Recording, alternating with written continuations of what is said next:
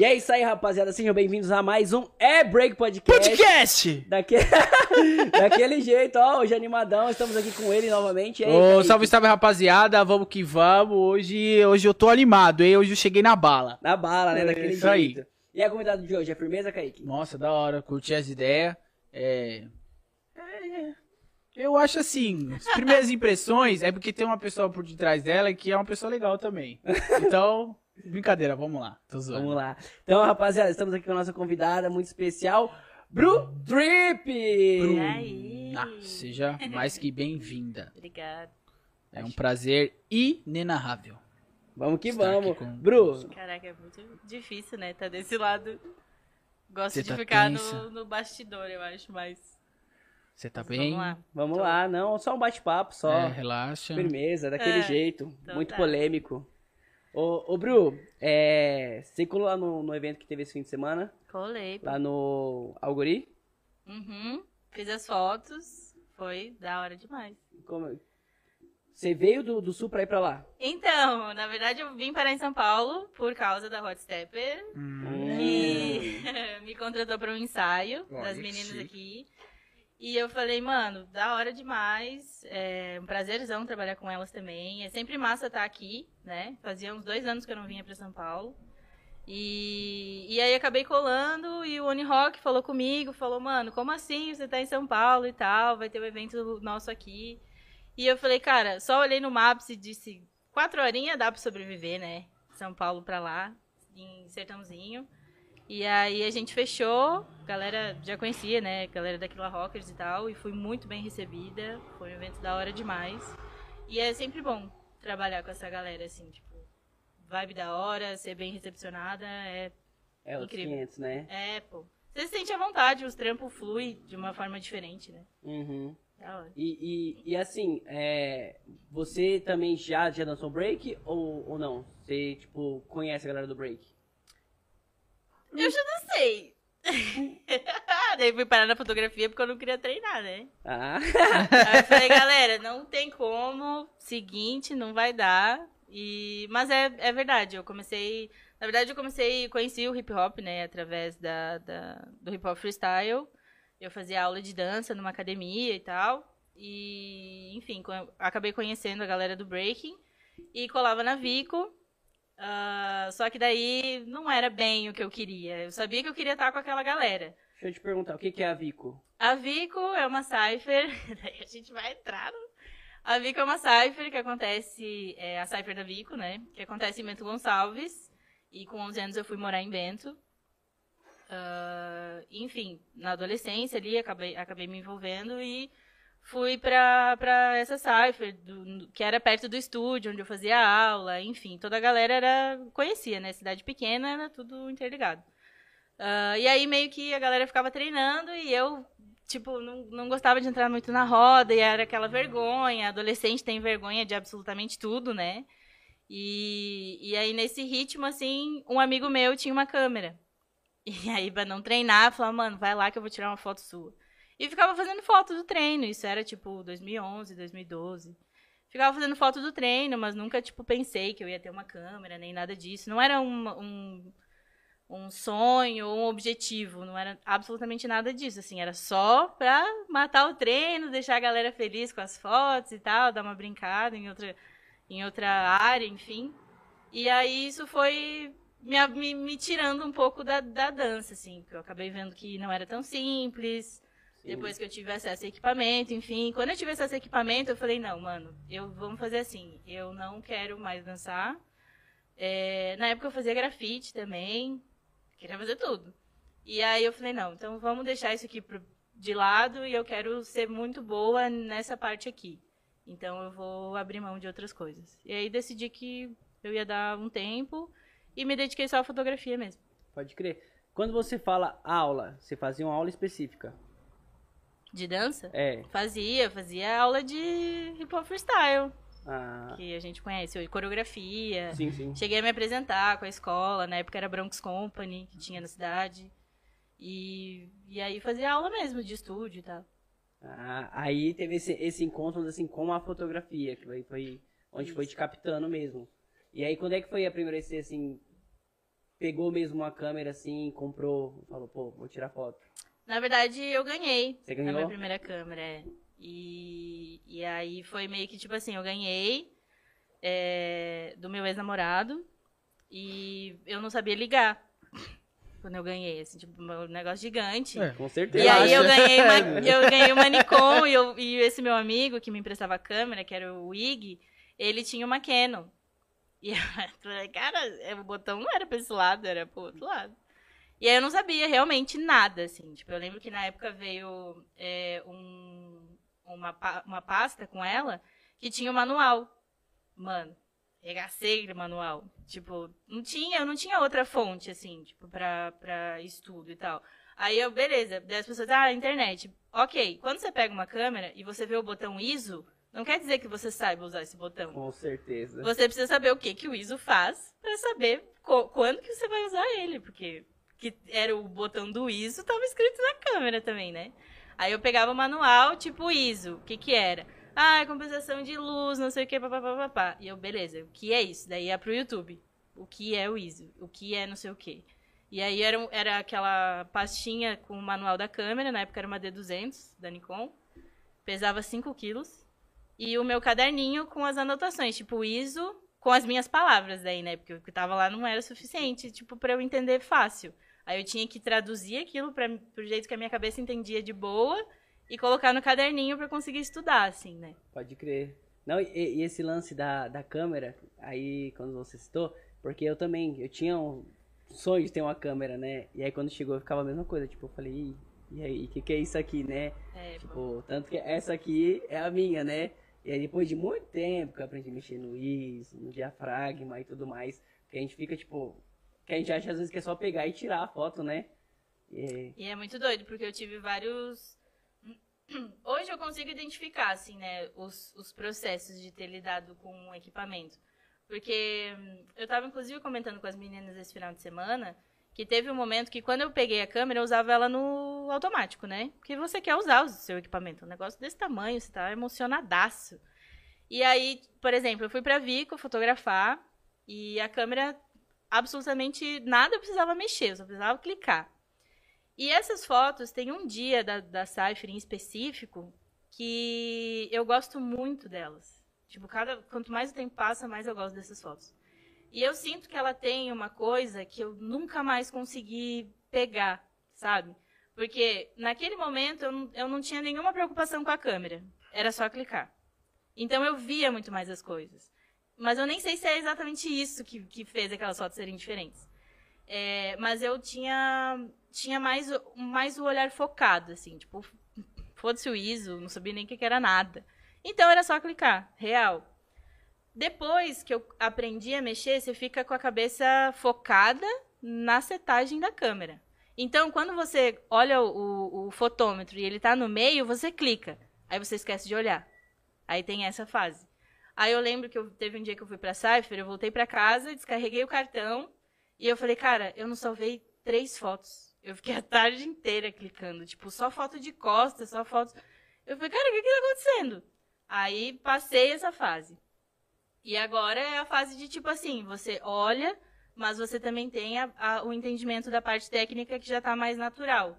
Então você não demora mais tanto tempo pra ficar é, setando a câmera.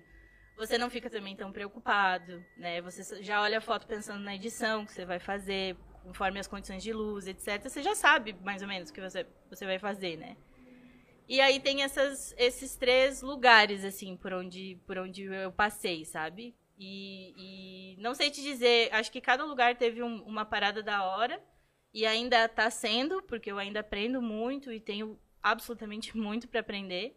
Mas eu ainda gosto muito dessa fase do automático, sabe? Tipo, de, de não me importar, assim, com, com o equipamento. sim. E na época que eu fazia isso, era absolutamente tudo que eu queria era saber setar o equipamento, sabe? Uhum. É muito doido. Fotografia tem dessa. É, é, é louco, né? Tipo, porque é isso, você, que você falou, né? Você aprendeu, tipo, mexer em tudo, aí depois você fala, putz, mas calma aí. Por que, que a minha foto de gente tá melhor, caralho? É, tipo, a gente meio que tem que... É meio tem que ir, lúdico, tem que né? voltar ao mesmo tempo, né? É meio lúdico, não sei, parece. Ou pode ser do bo- bobeira que eu tô falando. Ah, Não, pode ser não, também. Pode é. ser lúdico, né? Às vezes você tá na, na ansiedade de querer tirar foto e. É, e tem o lance da idade também, né? Da maturidade da pessoa, porque esse- desse processo é, até hoje, desse, desse primeiro contato, dessas primeiras fotos até hoje, é, passou um tempo. Então, eu também vejo as coisas diferente, o, o olhar muda, a maturidade do trabalho também, né? Muda. Tem muitos fatores, assim. Mas É, é- você fica mais crítico também, né? Você- porque você estudou mais, você quer trazer mais perfeição, trazer mais emoções. Então, acho que isso traz uma você fica preocupação em tudo. consciente, né? Antes, quando eu fazia as fotos no automático, meio que não era consciente essa, essa necessidade da qualidade, né? Então, pra mim, não fazia diferença. Hoje faz diferença. Então, você aprende a olhar as coisas de um, de um jeito que você talvez já sentia, mas não era consciente daquilo, né? Hoje já é mais, tipo, ok, eu sei o que eu tô fazendo. Pode crer. E, e hoje, assim, quando você tá. Que nem lá, você tava num evento. Na captura, você, tipo, fica, vamos assim, vendo ali, esperando. ó, não vou falar, não seja esperando, mas, tipo assim, você fica atenta, tipo assim, ah, acho que tal pessoa vai fazer tal pra pegar o clique no momento certo? Odeio. Odeio. Não, é assim. é, Quando eu comecei a fotografar foto de, de breaking, porque antes da Culture Trip, eu tinha uma ideia de, de fazer algo um pouco diferente, né? Com a Culture Trip, eu não fotografo eventos. Quem fotografa eventos é a Bruna, né? Ah, por quê? Porque eu via muita coisa, por exemplo, quando você jogava no Google, que era ah, foto de, de hip hop. Você coloca lá no Google, breakdance, breaking, qualquer coisa. É um monte de cara no ar, no freeze, no não sei o quê. E, gente, você fotografar freeze, desculpa, mas é muito fácil. É, É. só você saber ouvir. É. Só você saber a música. O B-Boy também sabe a música, né? É. Mano, tipo, Ca- Caso os dois. é muito fácil. Agora, você pegar uma foto de, de footwork, por exemplo, É muito difícil. boa é muito difícil, é muito mais difícil. E o que que impacta mais pra quem não conhece hip hop? É a foto do cara no ar, voando, 3 metros de altura, ou é uma foto de um footwork? Bem feito, limpo, da- do que a gente conhece como qualidade. Sabe? Tipo, é- sempre vai ser a foto do Freeze. E é o que é- só tinha no Google a foto de Freeze. E também tinha é, foto só de grandes campeonatos. Então você coloca breaking, você colocava. Não vou falar no atual porque era o que eu pesquisava naquela época. É, eu olhava no Google e falava, cara, isso não representa, não é o hip hop que eu vejo na rua todo dia, tá ligado?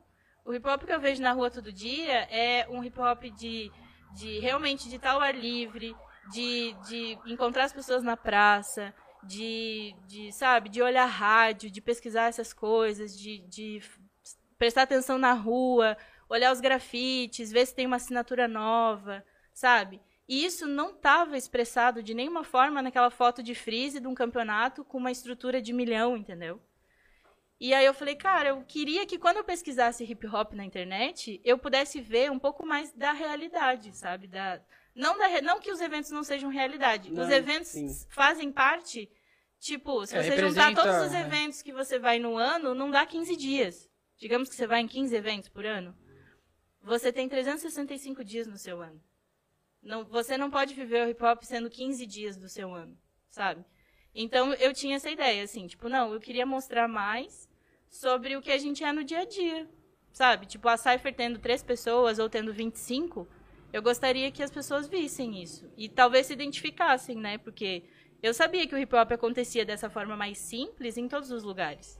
E eu conhecia muitas pessoas que viviam muito mais esse hip hop do que o hip hop dos grandes eventos.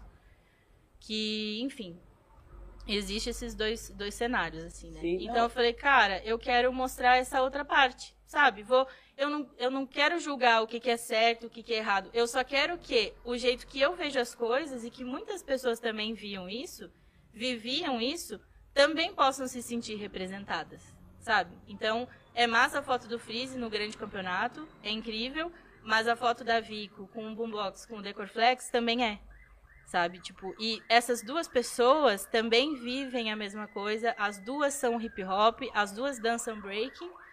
E, enfim, era era para esse lado que eu queria olhar, sabe? Eu sabia que não ia me dar dinheiro, eu sabia que eu ia ter que me fuder trabalhando para poder pagar equipamento. o mesmo equipamento que o cara do grande evento tinha, eu queria ter pra fotografar na rua, sabe? Então, tipo, foi meio que direcionar o olhar só. Tipo, eu acho que tinha muito holofote pra uma coisa só. E eu queria desvirtuar isso pra olhar o bastidor, sabe? Tipo, pra olhar o outro lado. Pode crer. E, e, e, Bru, até me identifico muito com isso que você tá falando, porque de fato é isso, né? Lógico, tem o, igual você falou, né? Os fotógrafos dos grandes eventos e tudo mais, louvável, da hora, mas você teve a percepção de olhar um, assim, uma coisa que não tinha, né? Um, um local ali que, pô, é igual você falou, né? O hip hop tá, tipo, ne- nisso aqui, nesse dia a dia. Ali é algo, tipo assim, é específico, é esporádico, vai acontecer, sei lá, uma vez, duas vezes por ano. Então, tipo assim, isso aqui tá acontecendo todo dia. Então, por que não, tipo, chegar nessa brecha, sabe? Por que não ir ne- nesse outro, nesse outro lugar, né? E eu falo que eu me identifiquei porque é isso, né? Igual essa ideia que a gente teve de criar o podcast, justamente isso. Pô, da hora você ver a galera lá dançando, muito louco e tal, mas e aí, o que tem por trás dessa galera, sabe? O que, que ela vive, o que, que ela passa? E aí, então, tipo, enxergar esses pontos. Então, é da hora, né? Saber que você conseguiu também, pô, vamos trabalhar nesse outro lado aqui, ó. Dá pra, dá pra pegar essa brecha aqui na fotografia e mostrar também a cultura do jeito que ela é.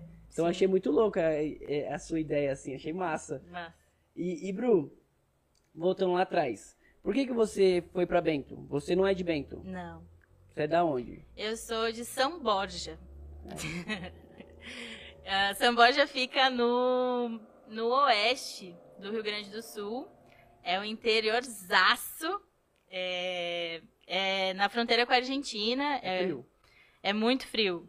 Muito frio.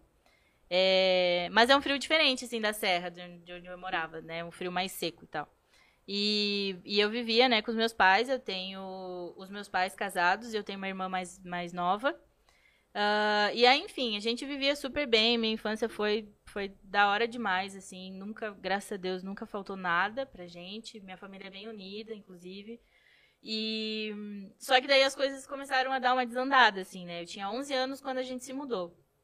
Então, é, eu lembro que a minha mãe perdeu o emprego e o meu pai, a empresa que ele era presidente e tal, é, quebrou. E foi meio no sustão, assim, tipo, ninguém tava esperando. As coisas apertaram e a minha Dinda morava em Bento. E aí ela falou, Lúcia, o nome da minha mãe, Lúcia, salve, Lúcia. O, o Kaique tá pensando o que é a Dinda? A madrinha. Ah, tá. É, minha madrinha. Sei. É, Dinda é, minha Dinda, minha tá madrinha.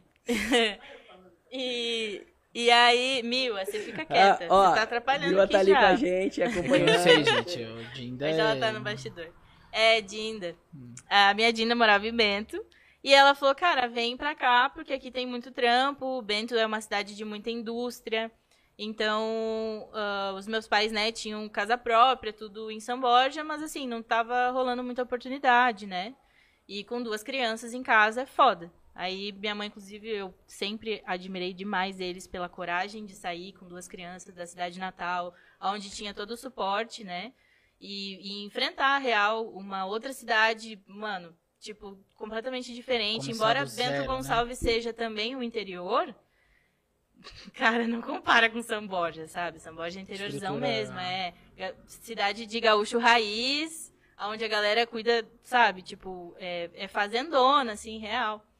E, e aí a gente foi pra Bento. Eu morei três meses na casa da minha Dinda, com a minha irmã e a minha mãe. E o meu pai, como tava na função de, de responder processo ainda, porque, né, ele processou a Caraca. empresa, ficou todo naquele rolê pra ver se ele recebia uma grana, porque ele É tava. ele ficou- um tempo sem receber o salário e tal. Foi bem, bem foda, assim. Aí ele ficou lá, organizando a nossa mudança, e a gente foi pra Bento pra conhecer a cidade. Minha mãe tentar um emprego já pra engatilhar as coisas, enfim. E a gente ficou esses três meses na minha Dinda. Depois de três meses, meu pai foi pra Bento. A gente conseguiu matricular na escola, conseguiu casa alugada e tudo. E aí, beleza, estou em Bento Gonçalves. Até Foi então você não, não tinha tido nenhum contato assim, com cultura hip hop? Ou já tinha? Não, nada. Nem seus pais, nada. nada, nenhuma Não. referência dentro da família.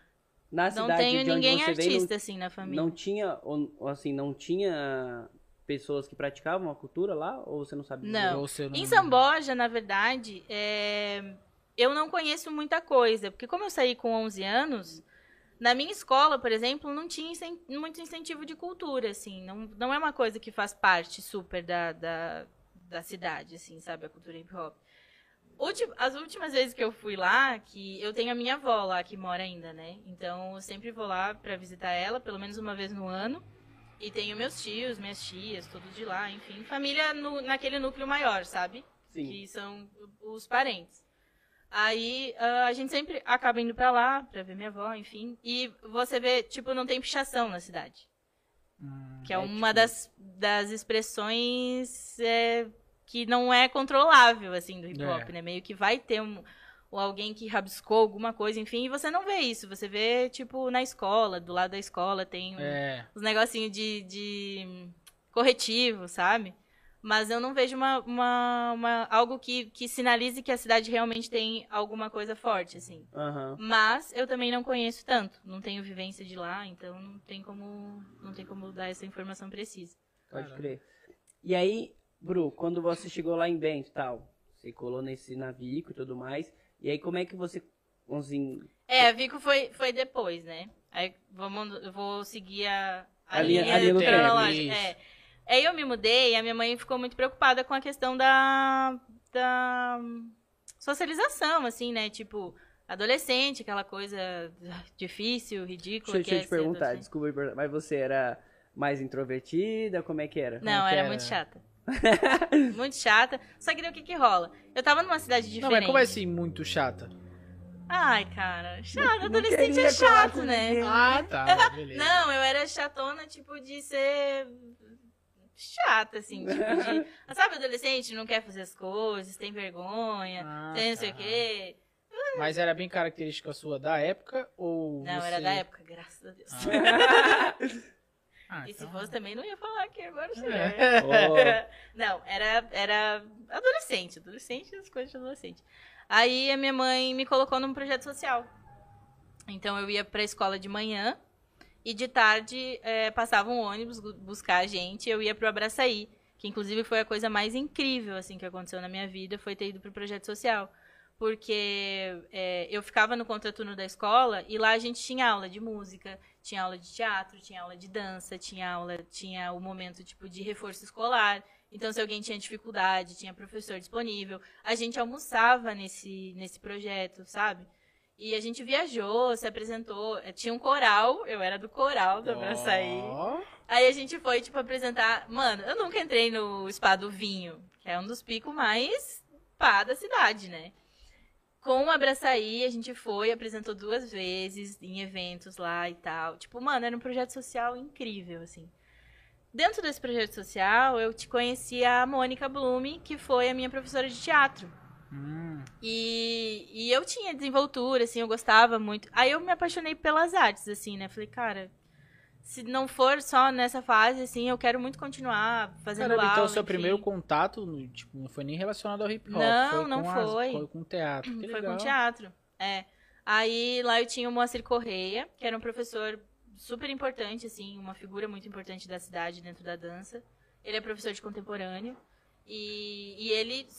Isso que era massa, porque, assim, era um projeto social, sabe? Não era uma, uma grande escola de dança, era um projeto social. E o Moacir Correia, que era um puta professor, a Mônica Blume, que era uma puta professora, davam aula pra gente. A gente não sabia quem que era, né? Depois é que você vai se ligar, depois você cresce. Você vai olhar e dizer, poxa, cara, eu tinha aula com esses caras de graça e ainda ia lá pra zoar, entendeu? Uhum. E, e aí. Fase de adolescente. Adolescência, é isso que eu tô falando, entendeu? Adolescência é um negócio péssimo. Aí, enfim, depois que eu saí desse projeto, eu acabei encontrando a Mônica. E aí ela me chamou pra trabalhar. Ela falou, mano, quer fazer aula comigo? Vamos fazer um esquema, a gente te, te bota num programa de aula, eu quero que você trabalhe comigo e tal. Eu falei, nossa, da hora. Eu tinha, sei lá, 13, 14 anos. E aí acabei encontrando ela, comecei a fazer aula, ela fez um intensivo pra gente dar aula, na época era eu, a Maíra e o Henrique, se não me engano, e o Bruno. Era tipo quatro adolescentes, meio porra louca, que queria fazer arte, assim, né? Aí a gente foi, faz- foi fazendo aula de teatro. É, com 15 anos eu comecei a trabalhar no, na Maria Fumaça, que é um puta ponto turístico da cidade. E eu tinha 15 anos e o meu colega mais jovem tinha 60. É- Era Caramba. tudo artistão, tipo, mano, era. era, Era tinha gente muito boa lá, sabe? Tem gente muito boa lá. E eu, mano, caí lá e falei, cara, beleza, eu vou fazer isso, quero fazer isso. A gente fazia apresentação de teatro dentro dos vagões do trem. Nossa, massa, hein? Foi uma fase incrível, assim, na minha Caraca. vida. Aham. E aí era, eu me vestia de, de, de italiana. Eu lá das grotas de São Borja. Forçava um sotacão lá, que né, a gente aprende nas aulas e tal. E, e aí foi. Era, era a história de um casal. Era o Piero e a Elvira. E aí a gente tretava, assim, no, no, no vagão. Enfim, a, esco- a, a história desenrolava e a gente interagia com os turistas. Era muito legal. Muito legal. Ah, imagino. gente, tipo, tinha oportunidade de, de passar por, por gente de todo o mundo, assim, né? É. Porque o trem, imagina, um trem a vapor, uma locomotiva e tal, era super é, frequentado. E ele, ele é o que? Ele cruzava a cidade? Ele fazia três cidades, né? Era Bento, ah, Garibaldi e Barbosa. Aí era uma hora e meia de passeio, a galera bebia vinho da cidade, que é- Bento é Tá, terra mas vocês do... não ficavam uma hora e meia, não, né? na- A gente fazia seis apresentações, de mais ou menos 10 minutos. Ah, por vez que o trem passava. Então, tipo assim, é, cada Nossa, turno, bastante. por exemplo, de manhã, a gente fazia seis peças quando o trem ia pra Barbosa. Aí a gente ficava em Garibaldi e o trem voltava com outras pessoas. Então a gente Ah, subia em Garibaldi de novo e era uma, é uma hora de, de passeio entre Garibaldi e Bento. A gente subia de novo no trem e fazia de novo seis apresentações. Aí terminava. Época de, de alta temporada, assim, eu fazia às vezes três turnos. Meu. Era Caramba. pesado. Mas aí você ganhava por Final de semana Eu ganhava bombava. por turno. Por turno. Aham. Final de Cara, semana. pra mim era uma grana muito massa. Obrigado, Mônica Blume. Era uma... Imagina, eu tinha 15 anos, gente. Ganhava, fazia dinheiro com arte. Imagina, Legal. 15 anos. Você se sentiu liberto, né? Liberto que fala, mas não encontro a palavra. Se sentiu mais à vontade depois das primeiras apresentações, né? Porque acho que as primeiras são as mais difíceis, né? E aí te trouxe um senso mais de artista, digamos assim. Eu não sei, assim, eu acho que eu nunca pensei muito nesse sentido, porque eu nunca, eu nunca tive um emprego normal, por exemplo. Eu nunca, minha carteira de trabalho é a coisa mais linda, limpinha, nunca foi assinada. Eu, eu sempre vivi, tipo, no corre, assim, sabe? Então, é, eu acho que ser artista meio que foi, tipo, cara, rolou, assim. Eu fui, eu fui, eu, eu era uma pessoa disposta, sabe? Tipo, Vamos fazer aula de graça? Você não vai ganhar grana, mas você também não vai pagar. Bora fazer aula de graça. Eu moro com os meus pais, cara. No máximo eu vou gastar no ônibus, entendeu? Ah, vamos, não sei o que, apresentar na feira de feira tal, tem um cachê de 100 reais. Bora. 25 apresentação, 100 reais. Vamos também. Fiz ahn, pegadinha, gente. Fiz uma pegadinha no casamento. Imagina, invadir Ai, Ah. Deus do céu. eu Ai, invadi a, a, tipo, a despedida de solteira, assim, da noiva, pra dizer que eu era amante do cara. Nossa, Nossa. gente, é. Mas deu B.O.? Por 350 reais eu fiz isso. Não. Tem gente que faz por nada. É, É, o 350 reais ela foi felizaça, né? Na época. foi, foi muito engraçado, assim. Eu falei, ai, mano, não quero isso- fazer isso. Bota numas outras coisas, umas pecinhas infantil, um negócio mais de boa. Aí foi isso, assim. Apresentei, fiz, ah, fui pra festival de teatro. Legal. Uma vez eu fui indicada a melhor atriz, ah, a melhor atriz infantil, acho que era, era uma peça infantil e tal. Não ganhei, mas fui indicada. Ah, legal nossa. também. Ah, pô, legal. E foi isso. Nossa, a minha, fase assim com teatro foi muito da hora. Muito da hora mesmo. Uma, Massa, uma estouro. parada incrível, assim, pra mim. E me desenvolveu como pessoa, né? Tipo, a, a oratória, a dicção. A dicção a gente dá uma pecada às vezes, né? É, Mas agora, normal. o medo de falar com as pessoas. Cara, hoje eu desenrolo total, assim. A gente fica nervoso porque é normal do ser humano, né? Mas o teatro me ajudou super, super, super, super a, a enfrentar as coisas, assim, e público. Mano, vamos lá, tá ligado? Uhum. Aí foi incrível. Pra mim, não só pra eu me descobrir artista e, e realmente acreditar nessa, nessa parada de tipo, mano, vamos fazer o corre, vamos viver de arte, e nós vamos viver no aperto, e às vezes nós vamos estar bem solto, mas vamos viver de arte. E também como construção de ser humano mesmo, sabe? Nossa, é incrível. Massa. E aí depois desse rolê aí, que que acontece na sua vida? Na sua linha do tempo. Nesse rolê, é, eu trabalhei ahn, por um tempo ainda conciliando fotografia, Nest Panos, o trem. Não, mas Fazia calma aí, tudo, calma aí, né? vamos lá, vamos lá. Vamos, vamos. É, tá, tá. Ah, agora é muita informação. Vem o trem, De- de- É. depois no do trem, você já tava vivendo cultura. Lá, a Já. cultura hip hop. Então, ah, falando de hip hop, eu comecei a ficar. ah, comecei a ser inserida né, nessa cena logo em seguida. Eu tinha 15 anos ainda e eu conheci a galera da NET. Né? Então, é, no meio disso, conheci a loja, conheci meu ex-namorado. Já tinha Nest. Já, sim, quando eu entrei, a Nest já existia. Já. A Nest tinha seis camisetas e dois tênis pra vender. Umas latas de Works. Tinha também. E... O que, que é Works? Works é uma, uma marca de spray das Ah, antigas. tá. E, e aí, ah, enfim, conheci a galera toda ali e comecei a, tipo, colar. Assim, eu tinha uma amiga, Thaís, que colava no estúdio, que não era o mesmo estúdio que eu fazia aula, era um outro estúdio que era junto com a Nest. Então eu colava com ela lá, e aí acabei conhecendo a galera e fui entrando, né? co- Conheci meu ex-namorado, e aí, mano, é isso. Essa é a, a vida, você quer fazer parte? Eu falei, eu quero.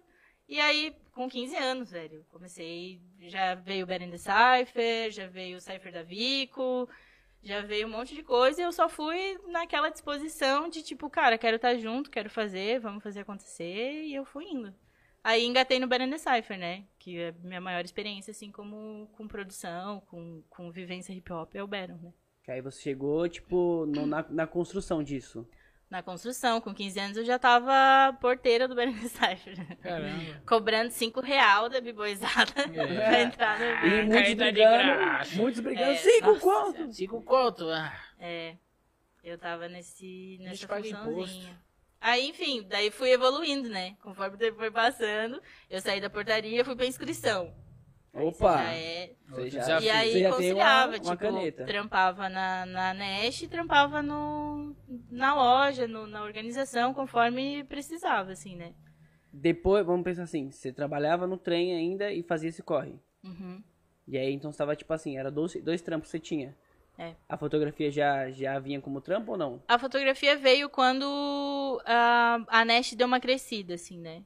Porque ahn, era muita necessidade, conforme a gente ia identificando as necessidades. é, nunca teve uma equipe imensa, assim, tipo, era centralizado mais ou menos em três, quatro pessoas, né? Então, mano, é muita demanda e seguinte, nós vamos fazer tudo. Se tem que fazer isso, tem que fazer isso. E, e se pra isso acontecer tem que fazer. Todo mundo tá sobrecarregado fudido, nós vamos estar tá sobrecarregado fudido, tá ligado? Aí meio que é, tinha uma necessidade, por exemplo, a gente queria colocar o site da Nest no ar. Então, precisava de foto, precisava de. Ma- Mano, só de coisa que, que envolve ter um site, um e-commerce, uma parada absurda, né, de trampo, assim.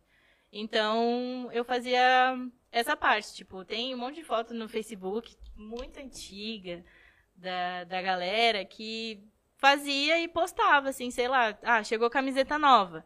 Eu fazia foto com a Tech Pix da minha mãe, tá ligado? Era uma câmera bem pequenininha, vermelhinha. E só que era isso, precisava ter foto e daí já tinha, né, tava todo mundo no Facebook, já tinha feito aquela ah, migra- ah, migrado do Orkut pro Facebook e aí já tinha essa história de fazer página e enfim, aí a gente foi colocando lá e era assim que vendia. A gente falou, mano, tem que ter mais. Então toda vez que chegava coisa, fazia as fotos com a, com a TechPix lá e, e colocava uma bolha transparente no, no Photoshop, escrevia as coisas dentro da bolha e é isso. E aí, embora. Só que isso foi tendo que evoluir, assim, né? Então eu falei, cara, eu quero fazer foto melhor. Aí vai atrás de fazer curso, aí ganhei a câmera, aí fui atrás dos cursos, pagava curso de, de fotografia de casamento, pagava caro. Tipo, aprendi a técnica lá e aplicava nas outras coisas. Tipo, aprendi a técnica com um professor que era fudido nas fotos de, de casamento e pegava tudo aquilo e botava na Cypher, botava nas fotos da Nash, fazia fashion. Uhum. Nem sabia que eu fazia fashion, daí fui aprender que eu fazia fashion. Tipo, é isso.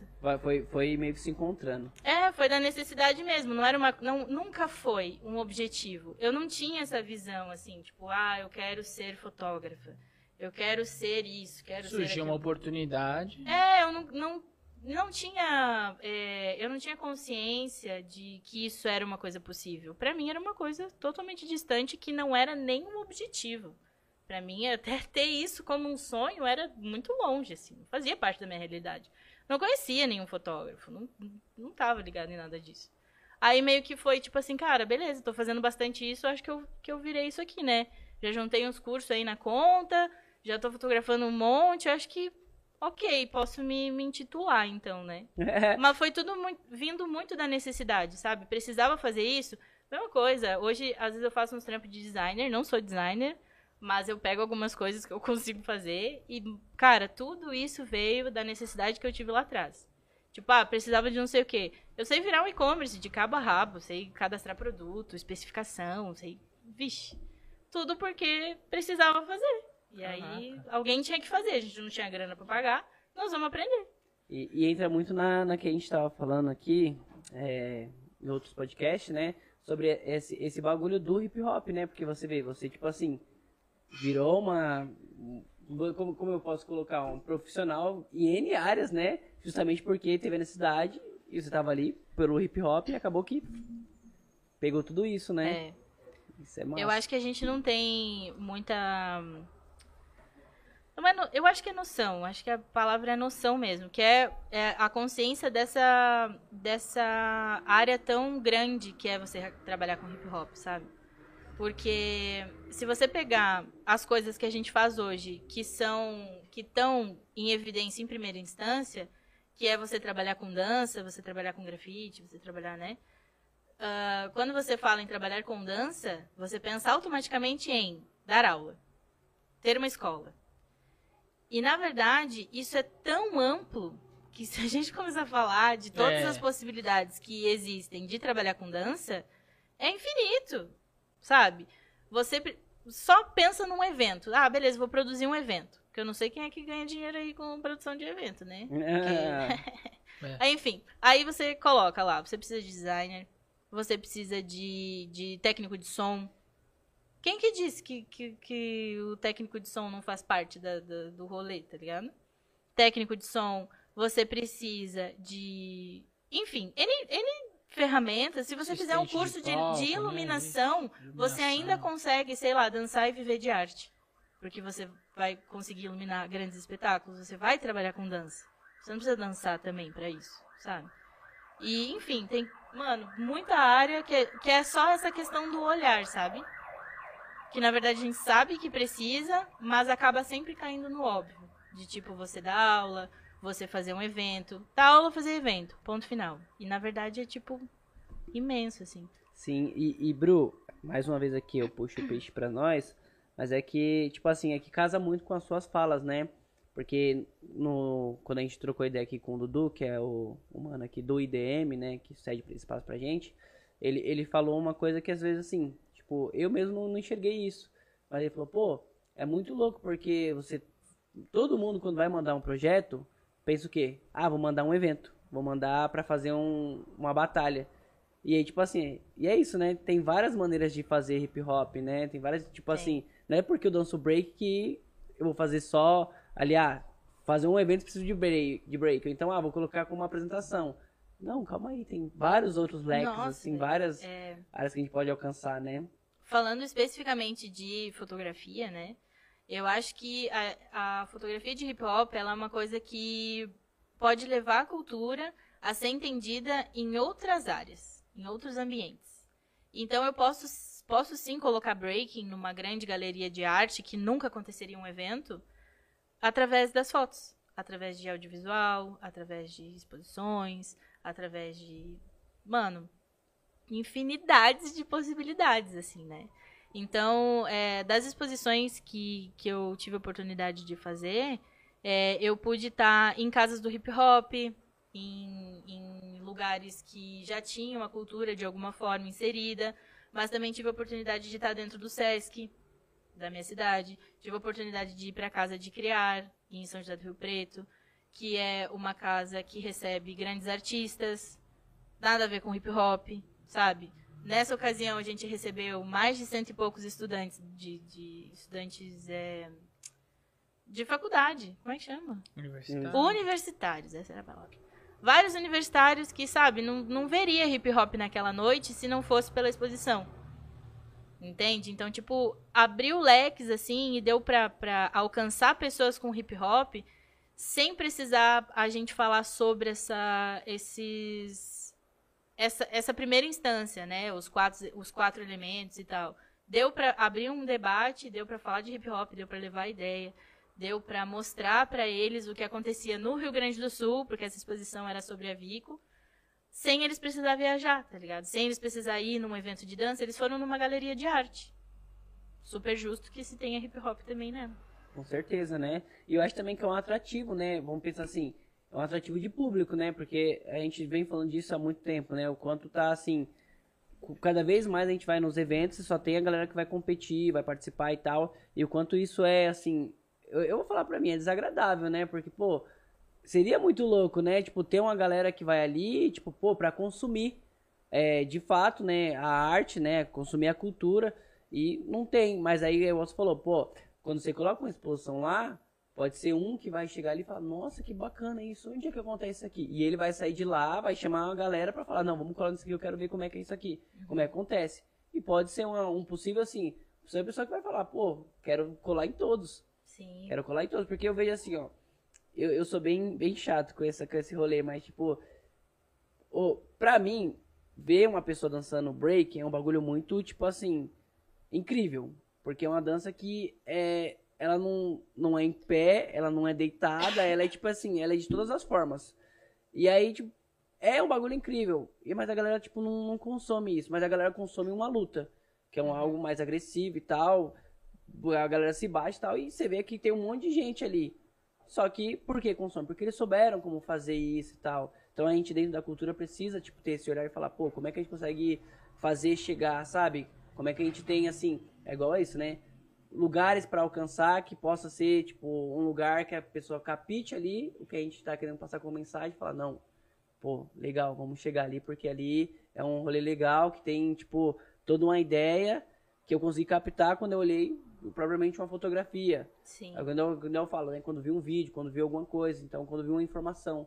Então a gente tem que arrumar meios de realmente trazer o público, né, de fora, o público leigo, para consumir o que a gente faz. São as formas de abordagem, né? Às vezes a Sim. gente quer um público diferente, mas acaba produzindo é, coisas aonde tá muito óbvio. Por exemplo, eu quando a gente expôs na casa do hip hop de, de Esteio, eu, é, eu vou apresentar aquilo pra gente que já, já tá no meio, já tá, já conhece hip hop, já sabe do que a gente tá falando.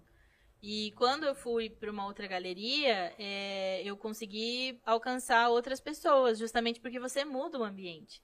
Aonde essas pessoas estão que não estão nos eventos, não estão nas, nas, nas ações de hip hop? Elas estão em outras coisas.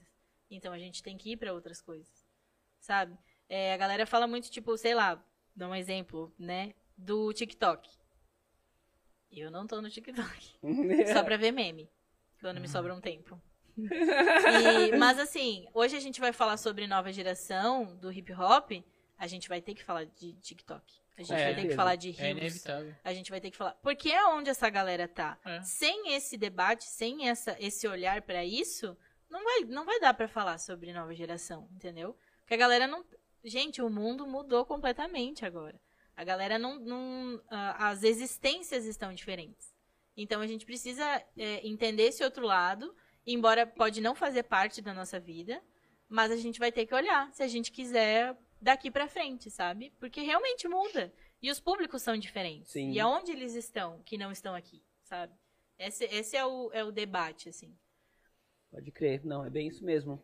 E, e Bru, é, e ainda puxando lá, lá atrás ali que você falou, esse lance seu com, com a produção, né? Você, você tava ali nessa produção. Como é que foi pra ti, assim, tipo, ver a cena, né, chegando, tipo, a galera começou a colar no Better the Cypher, tipo, começou a consumir. Porque, assim, sendo específicos, né, também, a gente tem grandes eventos no Brasil. mas a gente sabe quais são, né? E lá é um, um, um evento que virou, tipo assim, assim, calendário no Brasil, assim, fala, pô, todo mundo quer colar. Tem, tem gente que fala assim, tipo, eu não colaria pelo evento, tipo, pelo evento não, pelas batalhas, mas colaria pelo evento. Porque, tipo, todo, todo mundo que vem fala, nossa, a cultura lá é muito forte, o bagulho é muito forte. Então, como é que foi pra você estar nesse lance, assim, de- dentro dessa parada, ver toda essa galera já chegando, né? Que você chegou bem no começo, né? Aham. Foi. Eu acho que foi meio naturalzão, assim. É, O intuito do Battle sempre foi, ahn, tipo, fazer o melhor com o que a gente tinha, né? Com todas as condições daquele momento, até que se tivesse condições melhores de fazer algo maior e Uhum. e melhor, enfim. Só que a gente sempre entendeu que, que melhor não era maior. Então a gente sempre priorizou qualidade, tanto que se falava bastante que, mano, se, se no Ben Cypher tivesse cinco pessoas ou se tivesse cinco mil, ia ser a mesma vibe, tá ligado? E acho que isso fez com que a gente, ou vou falar por mim só, né? É, eu nunca me, me deslumbrasse, assim, tipo, ai meu Deus, eu sou a organizadora. Porque até então a educação que eu tinha quanto coletivo nunca foi de uma coisa de eu. Inclusive, pra mim, hoje é, é difícil falar eu, assim, já tô. Eu trabalho muito isso. Uhum. Mas a minha educação quanto hip hop foi muito nosso, sabe? Muito nosso. E eu, apesar de estar muito nos bastidores, nunca me senti, tipo, diminuída pelos bastidores. Inclusive, gosto muito. E eu não, não precisava estar, tipo, na frente, ou apresentando, ou não sei o quê. Não precisava ter um cartaz imenso escrito meu nome lá na frente. Para as pessoas validarem o que eu fazia. Eu fazia realmente porque eu curtia. E era extremamente estressante. Mas era uma, é, é uma escola, assim, tipo, absurda, né? Você Sim. fazer parte dessa construção. O Ben Cypher fez 11, 12 anos. É igual falando, né? Muito, colado foi incrível. Um bagulho muito grande, assim, né? Muito da hora, assim, porque, é igual você falou, todo mundo entende que lá é, o rolê é mais, assim, mais puro, né? Igual a gente fala, né? Tem os grandes eventos que são de um jeito, né? Mais midiáticos, e tudo bem, normal. E tem Faz outros parte. é, que eu acho também que é, tudo tem o seu peso Uhum. dentro da cena. E tem outros que são mais, tipo assim, um- um- vou, vou falar underground, mas acho que talvez não seria a palavra certa, mas mais underground que tenta ali se manter mais no clássico, assim. E lá é um desses, né, que, tipo, se manteve e que a galera curte. Sim, a gente falava muito sobre o lance da diversão. é, e, e acho que a ideia do Ben Cypher de não da competição não ser o foco principal, inclusive a competição era uma das menores coisas do Ben Cypher, embora tivesse muita qualidade, tudo era pensado no resto, digamos assim. Então a gente pensava muito em exposição, pensava muito no cinema, pensava muito nos debates, pensava muito nas pessoas a quem iam ficar responsáveis pelas palavras, né? Então, é, palestra, enfim. Tudo que não era batalha era muito valorizado. E a gente tentava passar isso para as pessoas. Para falar de grafite, não só com o mural imenso, também tinha o mural imenso. A gente entregava isso para a cidade. Mas também tinha a exposição de jaquetas, sabe? Ah, tinha exposição de documentário para entender por que, que as jaquetas grafita- grafitadas também faziam parte do hip hop, sabe? Tinha exposição de foto, tinha exposição de trem pintado de canetinha, para levar o grafite de alguma forma para uma casa que- como a Fundação Casa das Artes, que é onde foi a maioria dos Ben Cyphers, né? Então, é, é, tinha vários formatos que a gente procurava dar tanta importância quanto a batalha. Então, é, o Battle acabava tendo esse, esse formato de, de, de ser uma parada mais. é, menos competitiva. Uhum. Mais pela diversão, pela curtição, por aproveitar para ter tempo para conversar, para admirar o trampo de outras pessoas, para realmente enxergar os outros elementos em outros formatos que não só o que a gente estava acostumado, né? E, e valorizar, tipo, todo mundo vai sentar agora e vai olhar o DJ, saca? Vai, vai admirar e vai aprender e vai, tipo, aprender a, a olhar diferente para todos os elementos com o seu devido tempo, sabe? Não que numa batalha você não valorize o DJ, Sim. mas ter aquele momento de troca, de tipo, pô, ter cinco caras monstrão do Brasil durante todo o evento disponível pra conversar, pra trocar ideia, pra te mostrar a capa de vinil, pra falar com emoção, tipo o Flip J falando sobre o hip hop no Nordeste e Costa a Costa e o jeito que ele tocava e o jeito que ele parou no negócio, sabe? Tipo, isso era muito da hora. Então, assim, ver uma sala cheia de gente pra ouvir o Flip falar, pra apresentar disco, pra ver a galera uh, discotecar mesmo, assim, é muito da hora. E essa era a parte que a gente super uh, valorizava, assim, sabe? A batalha também era massa, tinha ótima estrutura, bons jurados, bons DJs sempre, mas a gente realmente curtia mais todo o resto, assim. Acho que esse era o diferencial do Battle, sabe? Pode crer, da hora. É, e Bru, aí eu fiquei aqui agora, eu tava aqui pensando, mas agora, porque assim, vendo você falar, você hum. é muito entendido de hip hop, mas você falou que lá atrás, você, tipo assim, tinha dança lá, mas você puxa pra, pra fotografia. Como é que foi, tipo assim, você começou a estudar muito a fundo mesmo hip hop, tipo, por mais que você estava ali mais um assim atrás das, das câmeras, como é que foi esse, esse seu, tipo, pra se manter dentro dessa linha? A gente uh, tem que lembrar que eu tinha 15 anos quando eu fui parar nesse negócio. Eu tenho 25. E, e eu nunca tive um emprego normal. Então são pouquíssimas pessoas normais que eu defino as pessoas entre pessoas envolvidas com cultura, de um modo geral, e pessoas normais que daí não são envolvidos com cultura. É, eu quase não conheço pessoas normais. Então, assim, é, eu tive a sorte de uh, ser inserida muito cedo dentro do coletivo, né, da Nest ali, e, e ter acesso a gente muito incrível dentro desse coletivo desde muito cedo. Então, é, por exemplo, quando a gente ia jantar depois do evento, eu tava com todas essas pessoas incríveis, sabe? Uh, eu até dou sempre o exemplo do PMC, que o PMC às vezes me liga, a gente fica chamada uhum. de vídeo, né? E eu olho e falo, cara, que doideira, porque a galera do rap eu conheço pelo menos meia dúzia que pagaria por uma ligação do PMC, tá ligado? Com certeza. E o PMC é meu amigo, saca? São relações que a gente constrói e que por causa de eventos, por causa de ações, enfim, a gente se conecta com essas pessoas, né? E elas viram. A gente vira amigo na grande maioria das vezes. É. E, e você conversa com seus amigos, tá ligado? Tipo, e a gente acabava falando de hip hop. A minha vivência era com muitas pessoas do hip hop, com a molecada da Vico que tava aprendendo e eu também tava aprendendo, sabe? Com a oportunidade de viajar com exposição, que ah, passou um projeto, a gente vai expor. Beleza, fui pro Uruguai fazer uma exposição, tá ligado? Tipo, tem várias pessoas que eu respeito demais em muitos lugares e a grande maioria delas eu consigo chamar de amigos, sabe? Então, essas amizades fizeram com que eu crescesse nesse meio. E crescendo nesse meio, eu fiz vínculos e essas pessoas são muito fodas, sabe? Então, tipo, eu fui ouvindo e aprendendo. Obviamente, eu não tenho tanta autoridade para falar sobre breaking. Até fiquei meio assim de vir no podcast. Mas é porque uh, se eu falasse o, o que eu penso para me defender quanto a isso, para mostrar o meu lado quanto a isso, é justamente que se eu fosse uma pessoa que, que ocupa lugares aonde eu não sustente e, e fala da cultura hip hop, do breaking, de qualquer outra coisa, de uma forma errada ou é, sem vivência, sem, sem propriedade, realmente seria uma coisa ruim. Não é porque eu fotografo breaking que eu tenho autoridade para falar sobre isso. Mas eu trato isso com muito respeito. E eu falo, tenho, mano, tenho uma, um, uma responsabilidade muito grande com, a, com as minhas palavras. Foi por isso que eu escrevi um livro, né? Então, tipo, cara, se eu manter esse respeito, eu tenho certeza que eu posso ocupar esses espaços, sabe? Quando esse respeito acabar, ou eu sentir que eu não, não consigo mais falar sobre isso, que eu não vivo não, não vejo, não consumo, não falo com as pessoas sobre isso, aí sim eu não vou, não vou poder sentar nessa, nessa, nessa cadeira aqui e usar um microfone, sabe?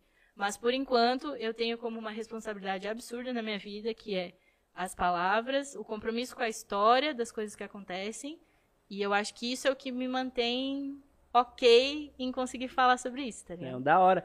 Mas, Bru, é, vai, vai de encontro no que você falou, né? Não é porque, sei lá, você não tá tão assim, ali vamos assim, tão conectado assim com o break, você não faz parte, né? Uhum. É igual, igual a gente citou aqui, né? Pô, você tá propagando a nossa cultura.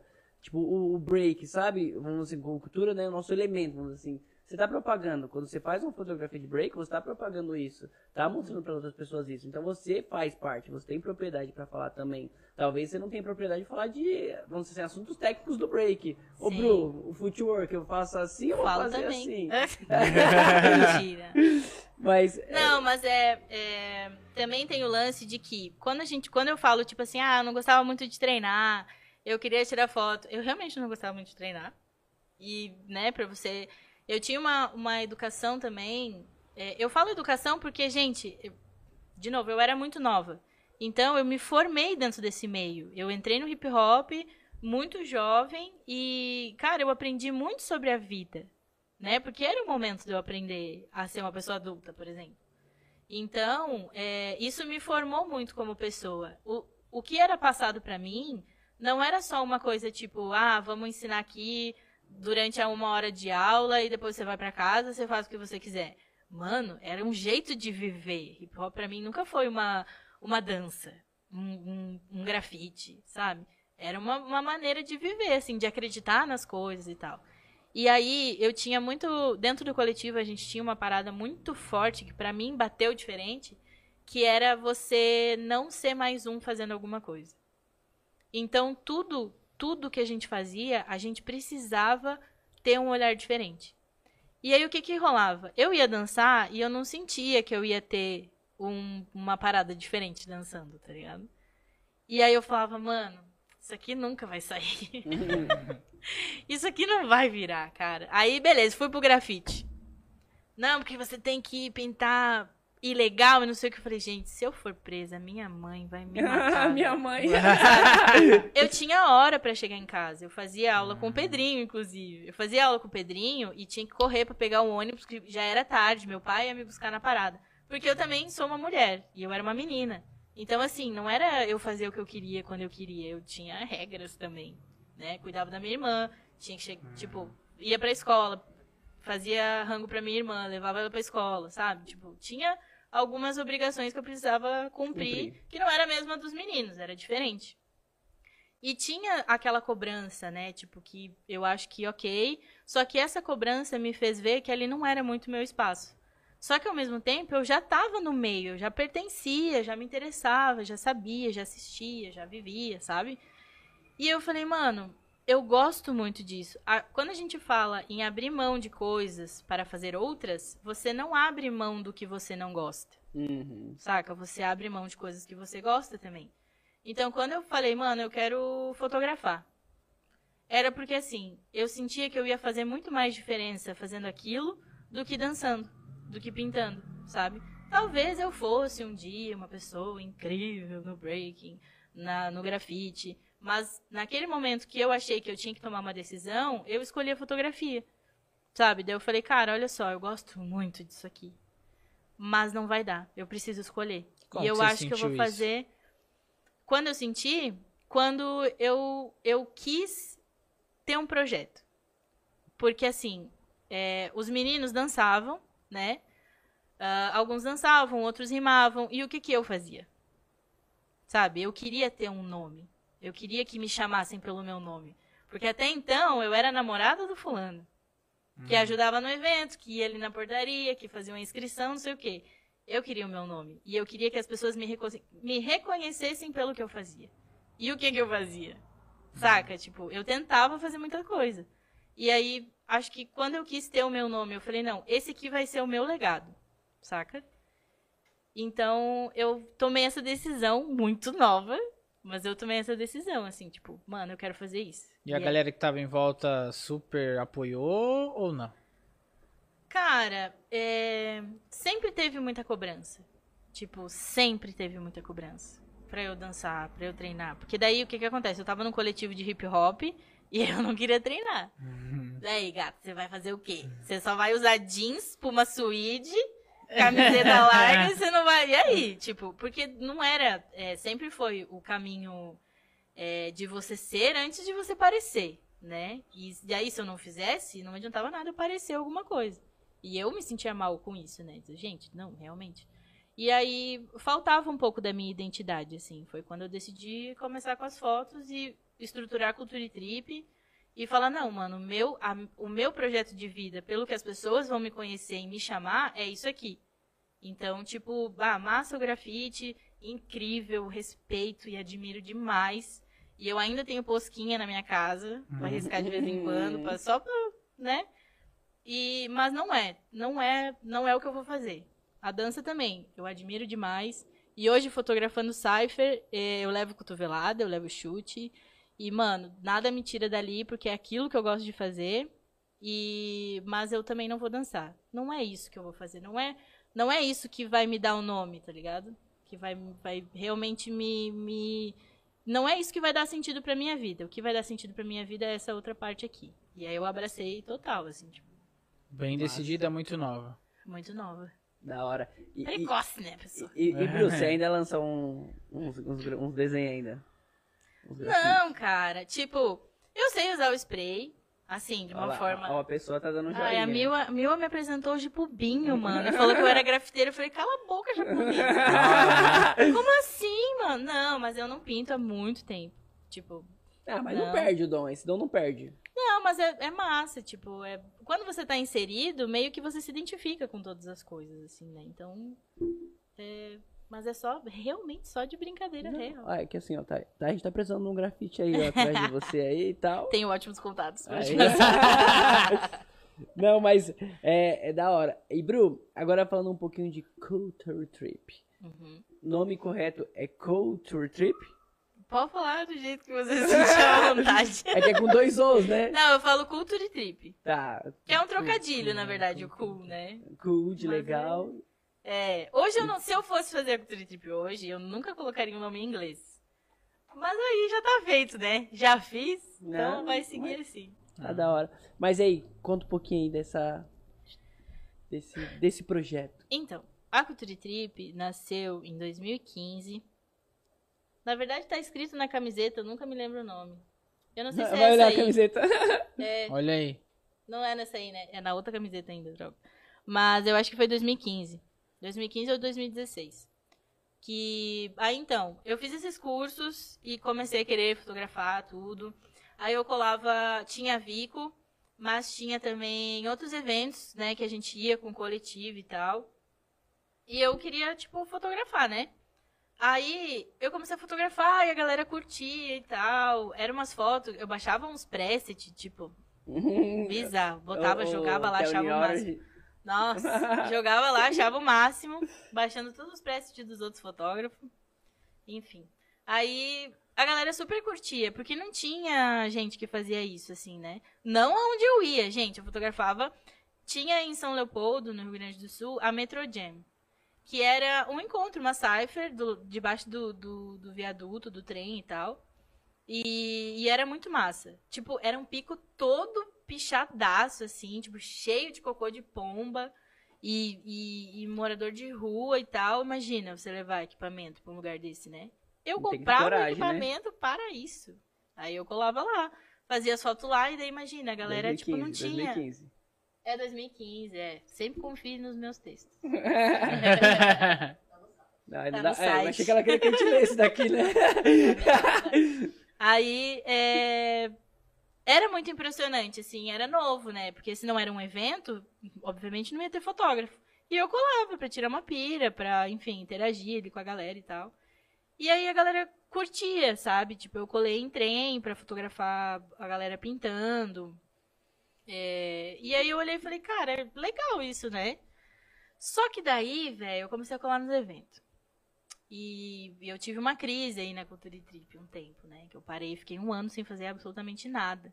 Porque eu fiquei puta, basicamente. Porque eu colei nos eventos e aí, tipo, o que que acontecia? A galera dos eventos é, pegava as fotos, eu postava lá, achava o máximo a galera entrando na minha página pegando as minhas fotos. Postava sem crédito nenhum, crédito nenhum. tal, tipo, foda-se o trampo, saca? Daí eu olhei e falei, caralho, mano, foda, né? Eu falei, eu não tô trabalhando pra você, não fiz nada, não tava. Só que daí eu tava no evento, fotografando para o evento, sabe? Óbvio que a pessoa achava que eu estava ali para servir ela, entendeu?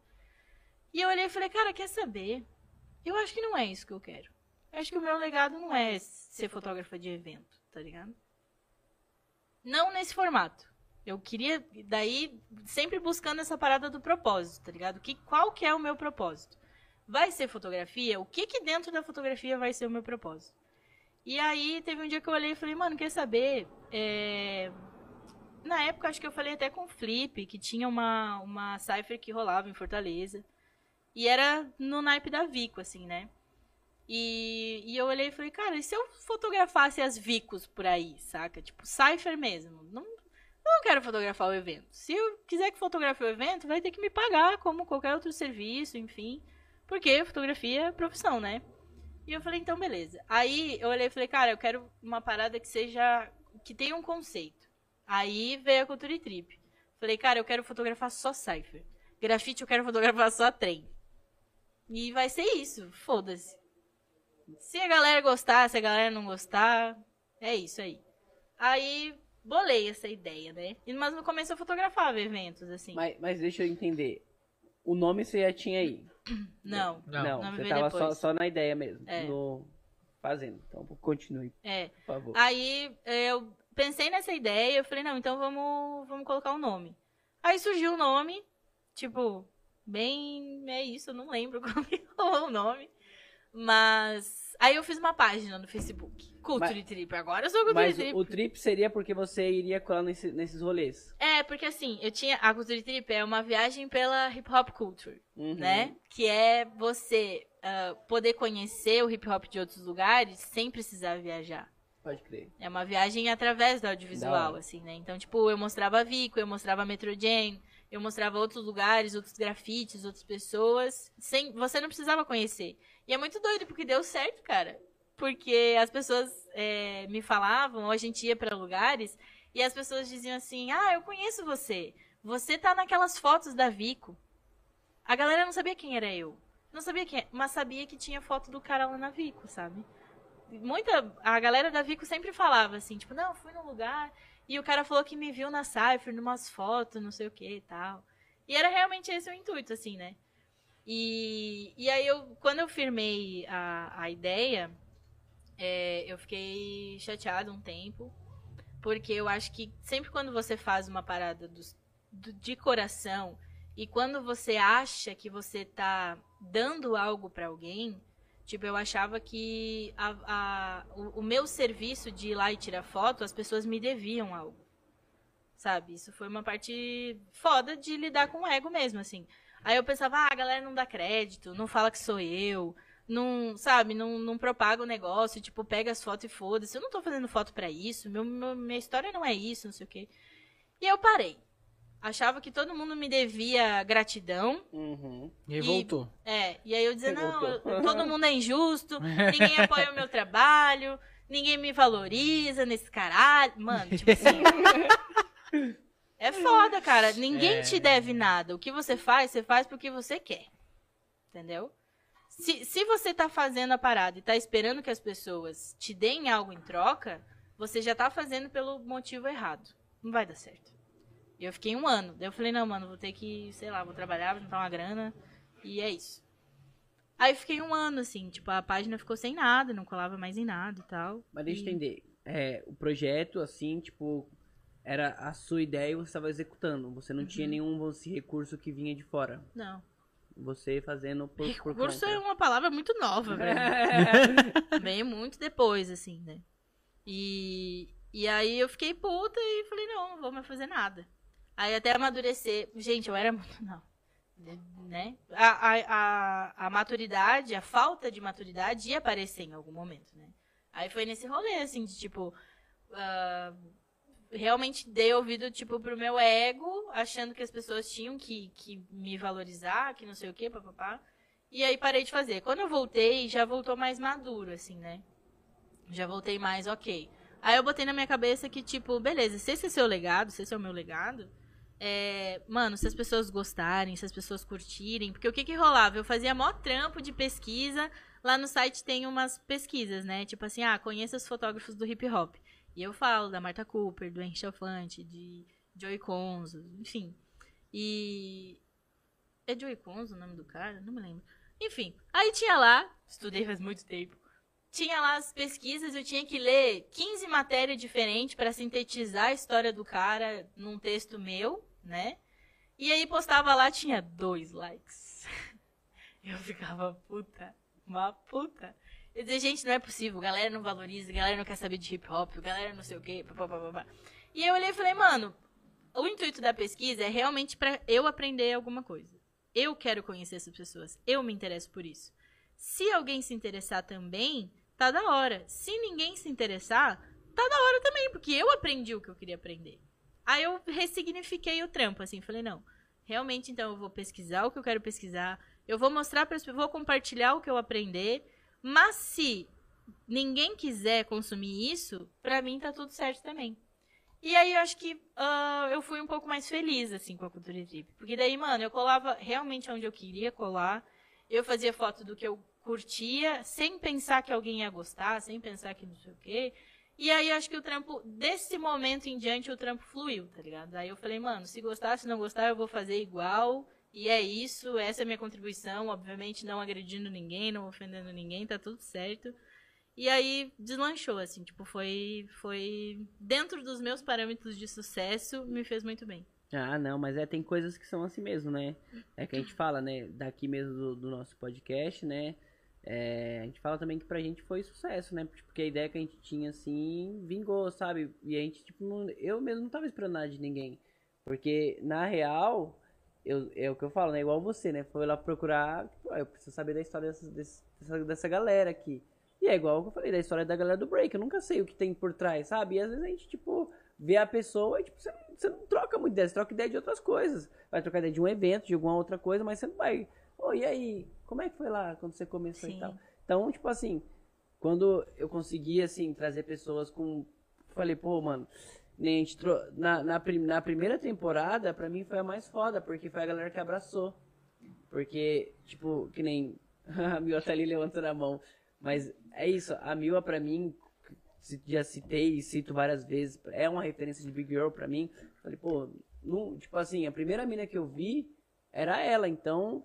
E eu nunca sabia eu nunca sabia. Tipo assim, aí tem histórias que você vê pelos outros, né? Sim. Só que quem viveu a história mesmo é a pessoa, e ela vai saber falar sobre a pessoa. Uhum. Então, aí quando veio ela, o Gerson, o Rockmaster, o Branco, provavelmente, o Andrezinho, aí eu falei, caraca, velho, tipo, quanta história tem aí, quanta história, tipo assim, distinta. Então, a gente traz essa, essa tribo aqui, nesse né, encontra todo mundo aqui, e aí pra mim, tipo, e aí foi mais e mais. Aí abraçaram a primeira, segunda, terceira e tal. Hoje estamos na quarta, né? E é, e é tipo, isso vem tipo assim, um, é muito conhecimento, igual você citou, né? Você tava ali com aquela galera, fazia um, e aí toda vez ia um trocar ideia, outro. E isso gera um conhecimento, né, pra gente. Sim, uma troca. Uma eu troca. sempre fui muito agradecida, assim, porque é, a própria história do, do PMC e tal, porque eu pude conhecer desde muito nova, é, conhecer gente que, mano, uma vez eu fiz o, o, lançamento do livro, acho que foi num Better the Cypher em Diadema, e o Jaspion comprou dois livros. O Rooney comprou três livros. E eu não, mano, eu não sabia falar na frente do Rooney. Falei, tipo, pô, mano, é o Rooney, tá ligado? É o Jaspion.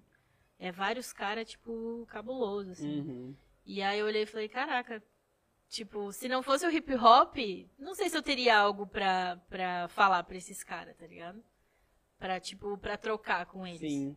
E, e várias pessoas que, que super é, fizeram parte das minhas pesquisas, por exemplo, é, que eu tive a oportunidade de, de trocar, de, de, de conversar e de vivenciar. O próprio fato de estar no podcast, tipo, mano, é muita gente que tá há muito tempo, tá ligado?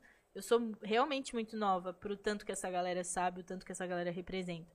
E aí eu sempre, eu sempre vou ser muito agradecida, assim, ao hip hop e a toda essa, essa esse mundo que, que me possibilitou fazer tantas coisas com tão pouca idade e, e, e, me possibilitou também trabalhar com arte e viver dentro de um propósito que eu realmente tomei como responsabilidade, sabe? Isso é muito, é muito louco. Muito da hora. E, e Bru, Aí, vamos lá, ainda dentro desse, desse seu rolê da trip, né? Fala que agora eu tô à vontade. Ah, agora é da lá.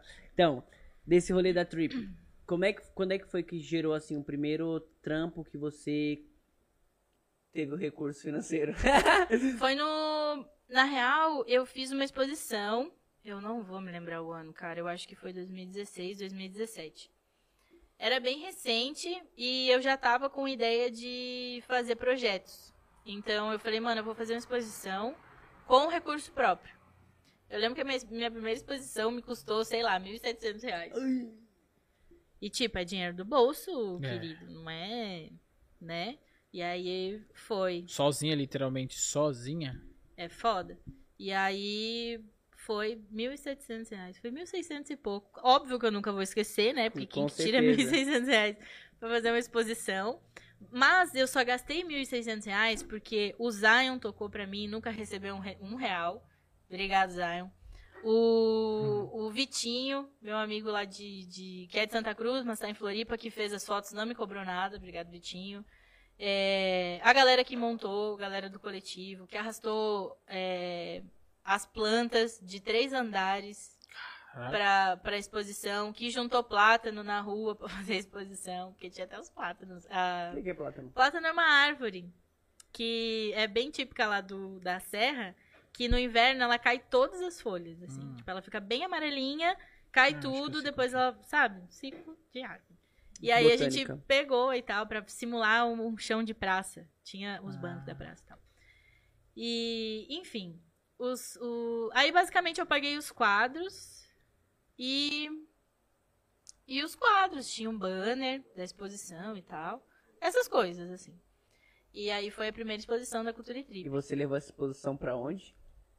Não, essa foi só essa. Não, aí essa você, primeira. você levou ela pra onde e falou assim, onde foi local executado? Era, era na Fundação Casa das Artes, Ah. no, no hall do terceiro piso, assim. É, vários artistas da cidade, de fora, es- fizeram exposição lá, né? Mas aí... Ninguém botou galho seco no chão, que nem a gente Ah, botou. tá. Mas a gente botou. Massa, estouro. Aí foi a primeira, assim, a primeira exposição da Cultura e Trip. Pra eu gerar portfólio, pra mostrar pras pessoas que eu tinha condições é, de ocupar um espaço daquele, de estar num espaço daquele, produzir um material é, e aí conseguir buscar mais recursos, né? Aí a gente montou o projeto da Cultura Trip do livro, ah, porque eu sempre, tipo assim, é, na verdade eu nunca tive a também daquela coisa de ah, sonhar com isso, não sei o quê. Não, gente, fazer um livro. Só pessoas com 25 faculdades faziam um livro, né? E- Cabeça, minha cabeça funcionava assim. Não, e até isso, Bru, você vai falar do livro, mas eu, eu sempre fiquei assim na minha mente. Como é que deve ser pra escrever um livro, né? Deve ser tipo um bagulho muito louco. E eu, Nossa. eu nunca tive essa noção, tanto que eu vou te perguntar muito sobre isso. Então, é... aí nesse, nesse primeiro projeto, a gente não passou. Porque foi um edital que concorreu muita gente. E acabou a grana. Eu fiquei de primeira suplente. Tipo, se alguém Ah. desistisse, eu ia fazer. Nossa. E aí não rolou, porque todo mundo fez. Mas quem escreveu? Você escreveu? Pro Foi eu que edital? escrevi. Acho que o primeiro foi. E você tinha essa noção do- dos, dos outros projetos? Como, como é que foi? Porque... Na verdade, dentro do coletivo, quem tinha noção real de projetos era o Pedrinho. Pedrinho que era a produção cultural, assim, né? A gente estudava também. Eu fui parte do conselho um tempo, do, do, do Conselho de Cultura da cidade. É, na época eu entrei com o Pedrinho, inclusive. E, e aí a gente estudou e tal, e tava de olho nessa, nessa parada da, da lei municipal, né? E, e aí a gente mais ou menos sabia. Só que eu dei realmente o azar de ter muita concorrência naquele edital em específico. Porque naquele edital em específico eles abriram mão de algumas burocracias que era decisivo para sobrar poucos projetos. Uhum. E por um lado é incrível que se tenha facilitado naquele momento, só que daí facilitou demais. E eu fiquei alguém fora. rodou, né? Já eu passei fora. É, o meu projeto foi super bem avaliado, teve uma pon- uma pontuação super boa, mas teve projetos melhores. Então eu fiquei de primeira suplente, não rolou. Só que daí você espera mais um ano. Esperamos mais um ano. Aí eu falei, não, mano, então vamos. é, já que eu me acostumei com a ideia de fazer um livro, e daí aquilo me parecia muito mais perto do que eu esperava, eu falei, mano, eu acho que vamos, vamos fazer. Aí teve QR Code, teve o livro 115 páginas, capa dura e não sei o quê. Aí a gente incrementou bastante o projeto, fez ele muito mais encorpado. Eu falei, cara, agora não tem como não passar. Aí foi o Pedrinho que me ajudou a escrever. Pedrinho que, que fez a função, assim, né? Pode crer.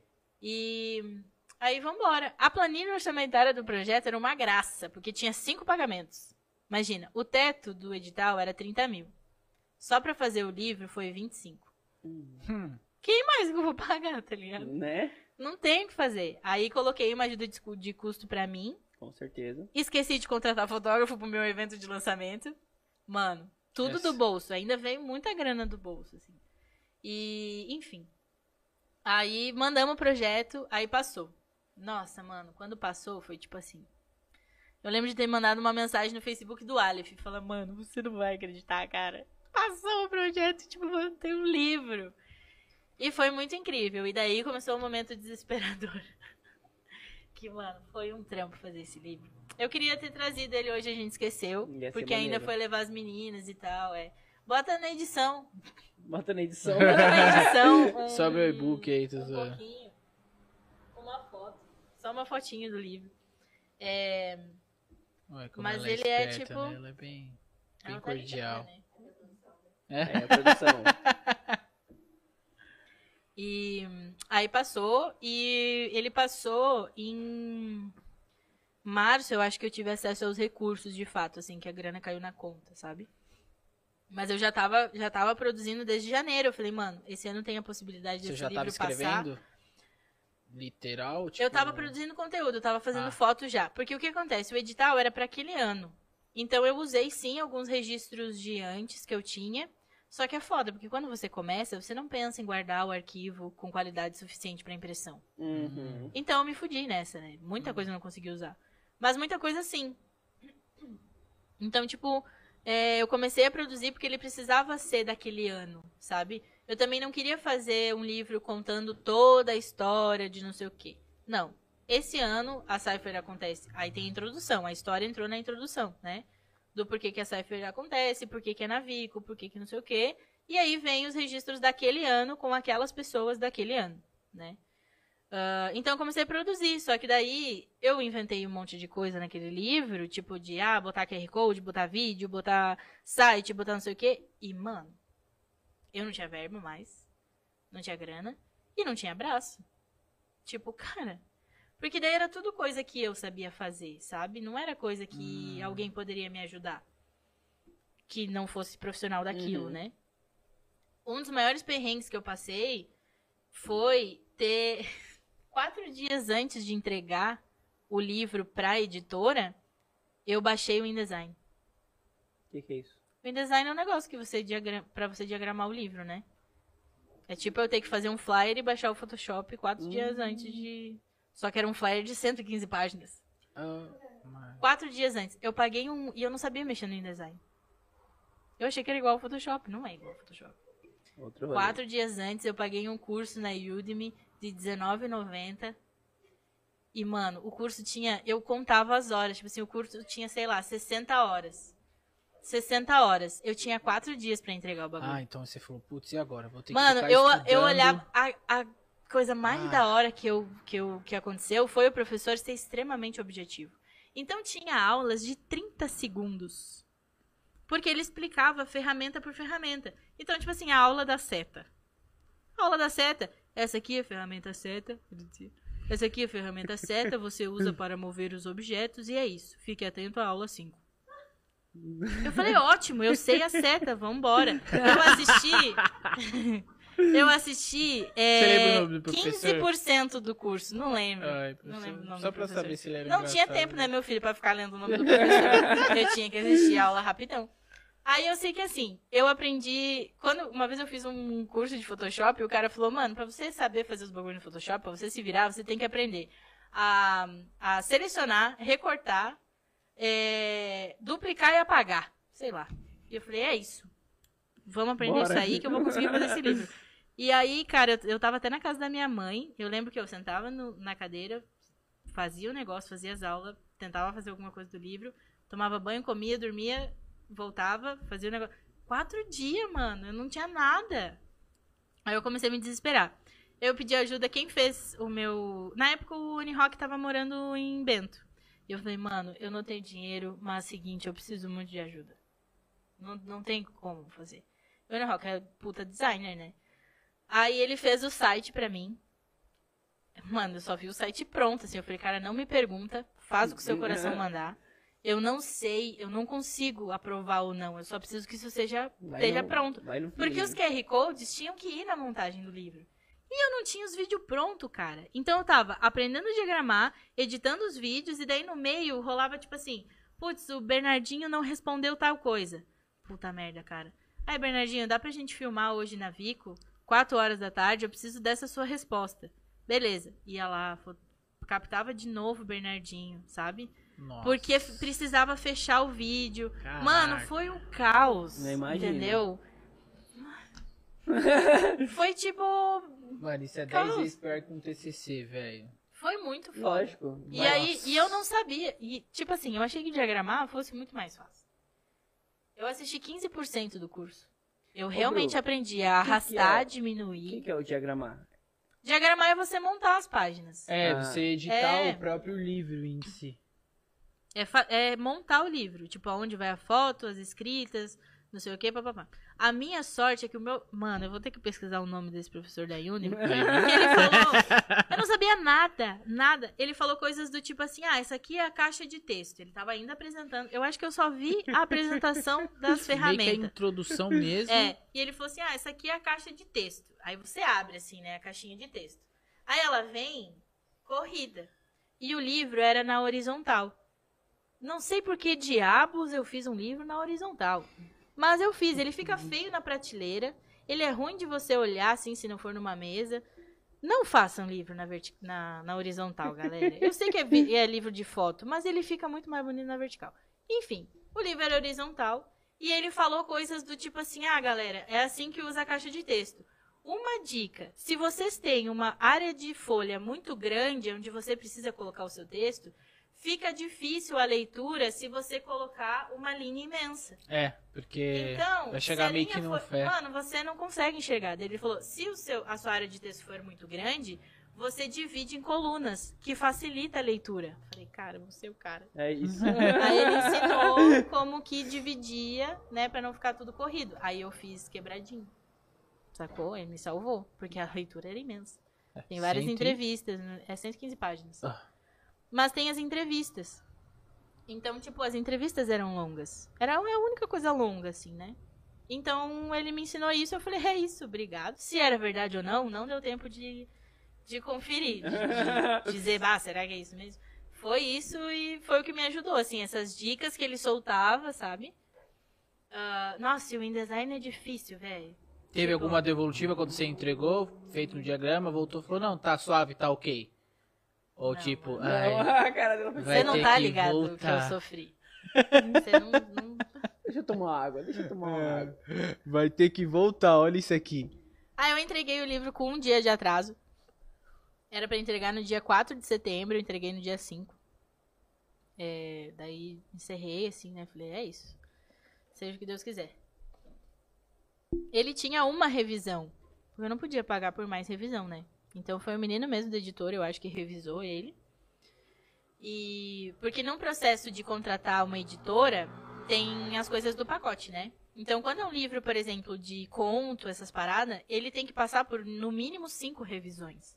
Porque cinco pessoas têm que ler aquilo e não achar nenhum você com cedilha. Entendeu? Tipo. E aí, ah, o meu passou só por uma. Porque também não era difícil a leitura.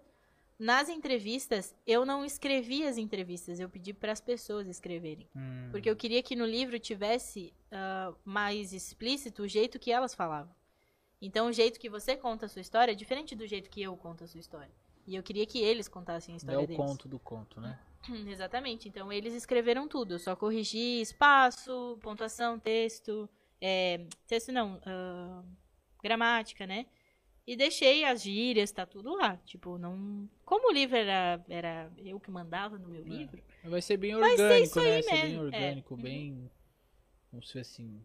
Bem da vivência mesmo. Bem da vivência. Ele é super, super a cara da galera, assim.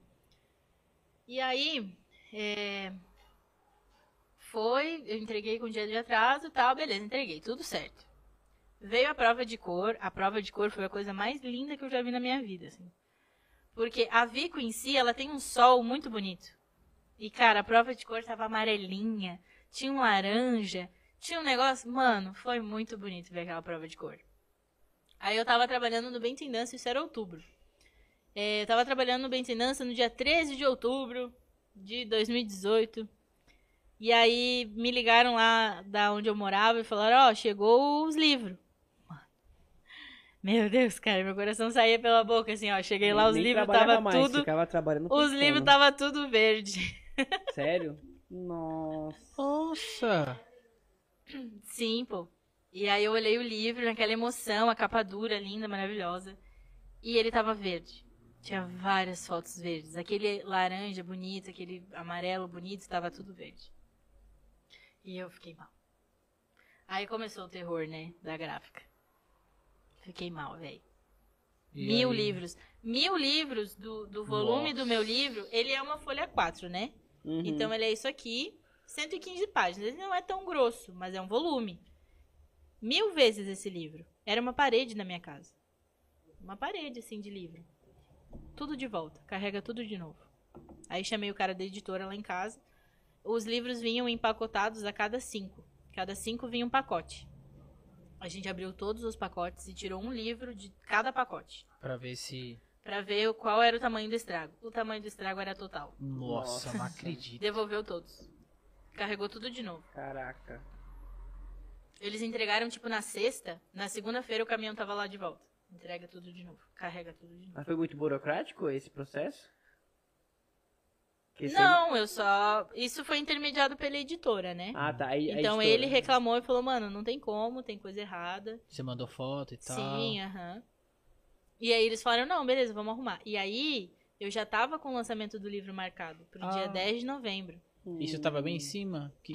Isso era 13 de outubro, quando os livros errados chegaram na minha casa, né? E eu mandei dia 4 de setembro, 5 de setembro. Então foi um processo demoradinho, assim. Aí voltou todos os livros. Eu falei, mano, e agora? Tem que lançar esse livro dia 10. E aí, o Sarará, que, que fotografou a exposição, também me cobrou um valor que não é o justo pelo trampo dele, mas todo mundo me ajudou daí, né? O Zion de novo tocou. Obrigado, Zion. Usar- Tocou de novo no lançamento do livro. O Digão fez um trampo, é, ele fez um grafite da Marta Cooper no dia do lançamento. É, ah, e aí o Aleph também foi. O Aleph fez o vídeo, o Sarará fez as fotos. Pra mim era o auge, né, mano? Tipo, era, era. Naquele dia, toda a mídia que eu queria tava lá. Tinha o Jefferson e a, e a Vic também, da Break SP. Ah, O Sarará, o Aleph, o Vitinho. Era isso. Pra mim, fechou todos, assim. E aí eu falei, mano, eu tenho a passagem do Sarará paga, entendeu? Esse livro tem que lançar dia 10. Já tinha mandado convite oficial para as autoridades da cidade, reservado a sala da Casa das Artes. Tudo. caraca, era um rolê. Não, processo. Nossa, Só pra trocar velho. passagem já seria uma vida Foi como desperdiçada. não teve infarto, mas tudo bem. É. Não, eu falei pra mim, se eu continuasse nesse rolê, eu ia morrer antes dos 30. AVC a cada 15 dias. Aí, é, devolveu e começou o terror, né, daí. Mano, eu falava todo dia com o menino da editora. Eu falava, cara, eu preciso do Tá preciso do vindo, tá vindo, tá vindo. E aí, na sexta-feira, o lançamento era no sábado. Na sexta-feira, bateu uma caixa de livro lá em casa. Eu falei, beleza, vamos lá. Chegou 100 livros. Errados. De ah, novo. não acredito, mano.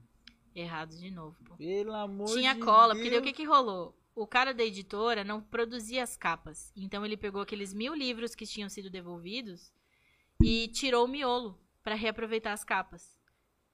E a cola, porque o livro era colado e costurado, eram dois acabamentos. A cola não ficou o ideal, porque eles devem ter feito na quinta-feira o livro.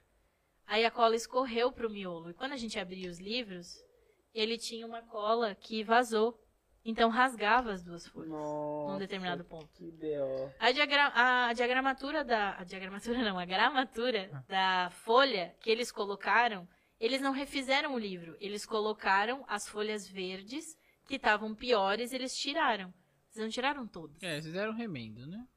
Veio aquele remendão lá em casa. Mano, no outro dia tinha lançamento. Fiquei puta. Falei, é isso. Vai ser isso. A gente selecionou os, os que não rasgaram. Os, os menos Foi isso. piores. É, né? a gente teve que selecionar os que não rasgaram. Pra expor e pra o assinar, pra, né, fazer um, um rolê ali, porque, né, tinha vídeo, tinha foto pra fazer e, e aquele era o momento. Então, bah, mano, foi foda. Isso foi no sábado. Na segunda-feira tava eu lá na gráfica devolvendo os livros rasgados. Falando, mano, vocês jeito. acabaram. Tipo assim, o livro lançou, eu preciso vender. O livro é, o livro é vendido a 30 reais. 30 reais. Porque justamente eu tive o apoio, né, da, da prefeitura. E eu sou autorizada a vender eles a 30 reais porque é um valor acessível pro trabalho que ele é, né? Que é um livro capa dura, grande, imagina, uma folha 4. E, e eu tive. E também por causa da, da sustentabilidade do projeto, né? Eu ganhei essa grana para produzir ele, mas eu quero que o projeto tenha continuidade. que E excedeu também o valor, né? Sim, não, nem vamos entrar nesse, nesse mérito. Aí ah, vendi o livro a 30 reais. Sabe quando eles foram me entregar os livros de fato? Dia 7 de janeiro de 2019. Nossa, não acredito. Eu velho. perdi o lançamento do livro. Eu perdi, eu perdi todo esse, esse fervo que dá quando você lança. Tudo isso eu perdi. Eu fui pro Uruguai nesse meio tempo. Tipo, fiz vários rolês e todo mundo me perguntava do livro. E o livro? Eu falei, ah, Putz. gente, lancei e morreu, né? Mano, BO, hein, foi um? BO, sério. Eu lembro que no Natal eu E qual chorava. foi a justificativa do, do pessoal da editora? Porque foi um tempo longo, né? E com dois erros, né? Eles cagaram. Falaram, falaram que eu que não gostei. Que embora eles tivessem anos de mercado, eles não conseguiram chegar. Isso em tom de deboche, óbvio. Ai. que é, que eles não chegaram no meu parâmetro de bom. Meu olho fazia assim. Mano.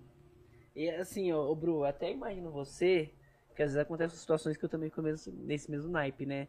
Aí eu imagino que você nem curtiu, então, a, vamos assim, quando Por foi o lançamento, porque tipo, se você não tem como curtir, você tá ali, tipo, se mordendo, tipo, Eu me meu.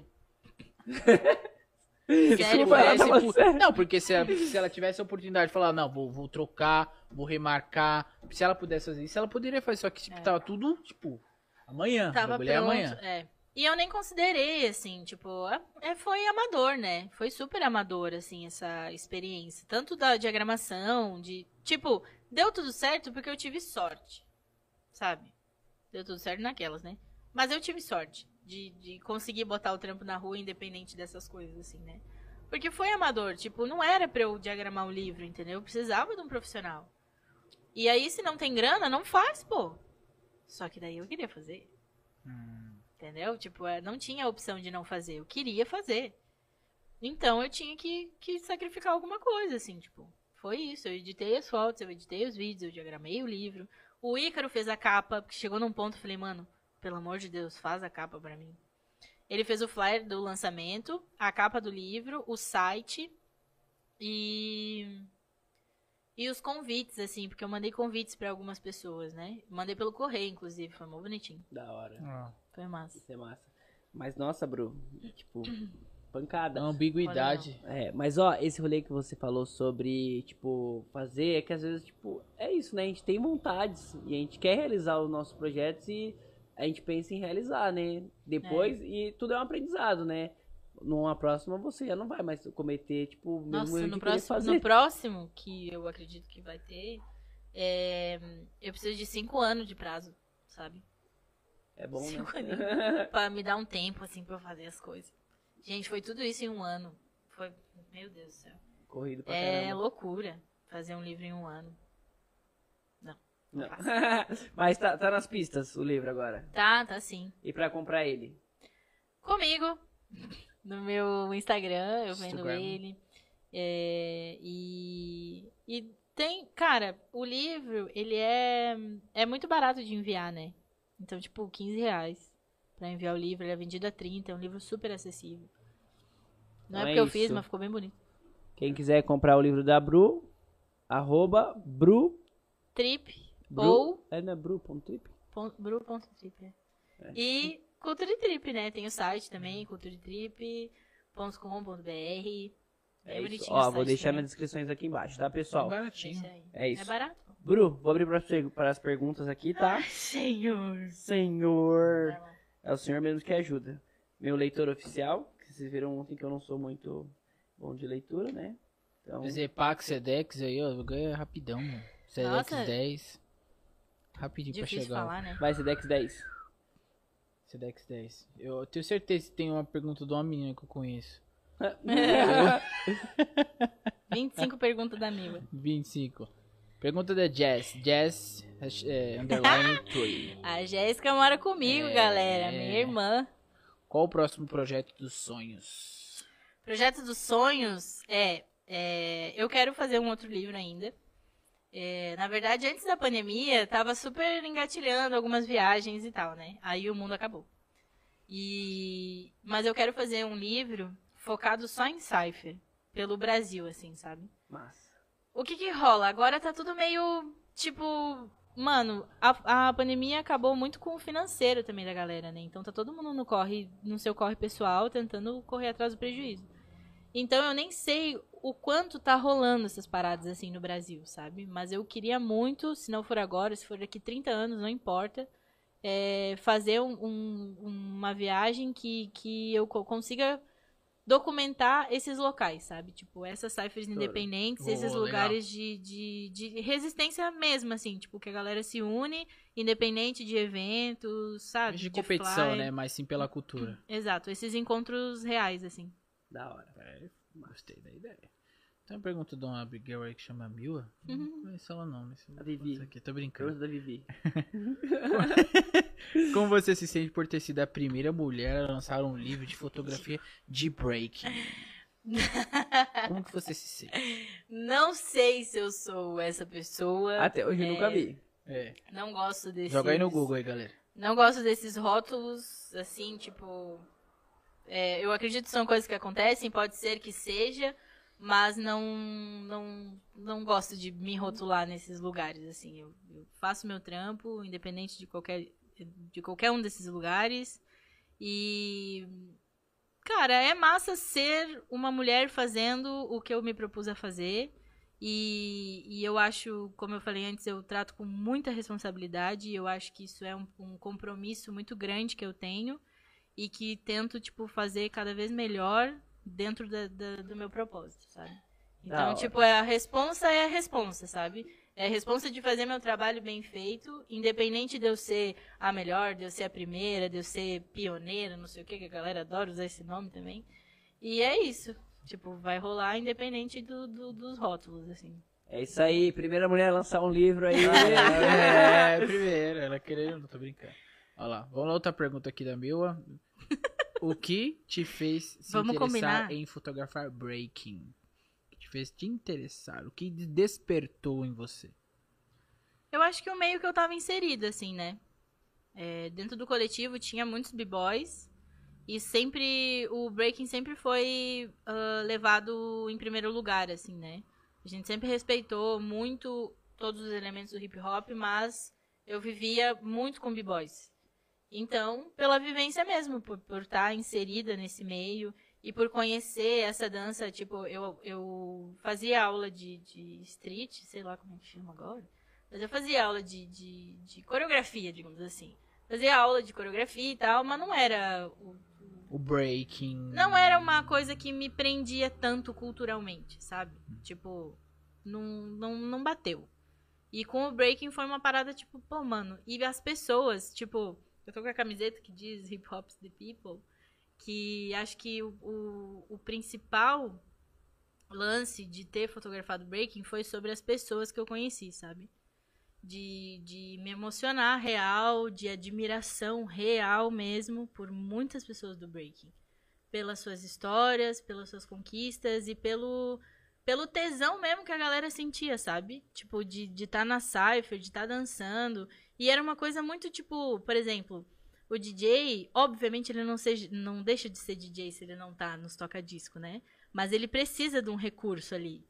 O grafiteiro e tal. Mano, o breaking é tipo assim, você precisa do seu corpo, tá ligado? E aquilo fluía de uma forma diferente. Eu via isso fluindo de uma forma diferente. Então era muito, muito. ah, me cativou muito, assim. Eu acho que o primeiro ponto foi as pessoas e o que essas pessoas faziam, no caso da Cypher, né? De tipo levar o Decor Flex, levar o rádio pra Cypher. A gente vive hoje numa era de caixinha JBL. Mas não era JBL, era o rádio que É. ia pra Cypher, sabe?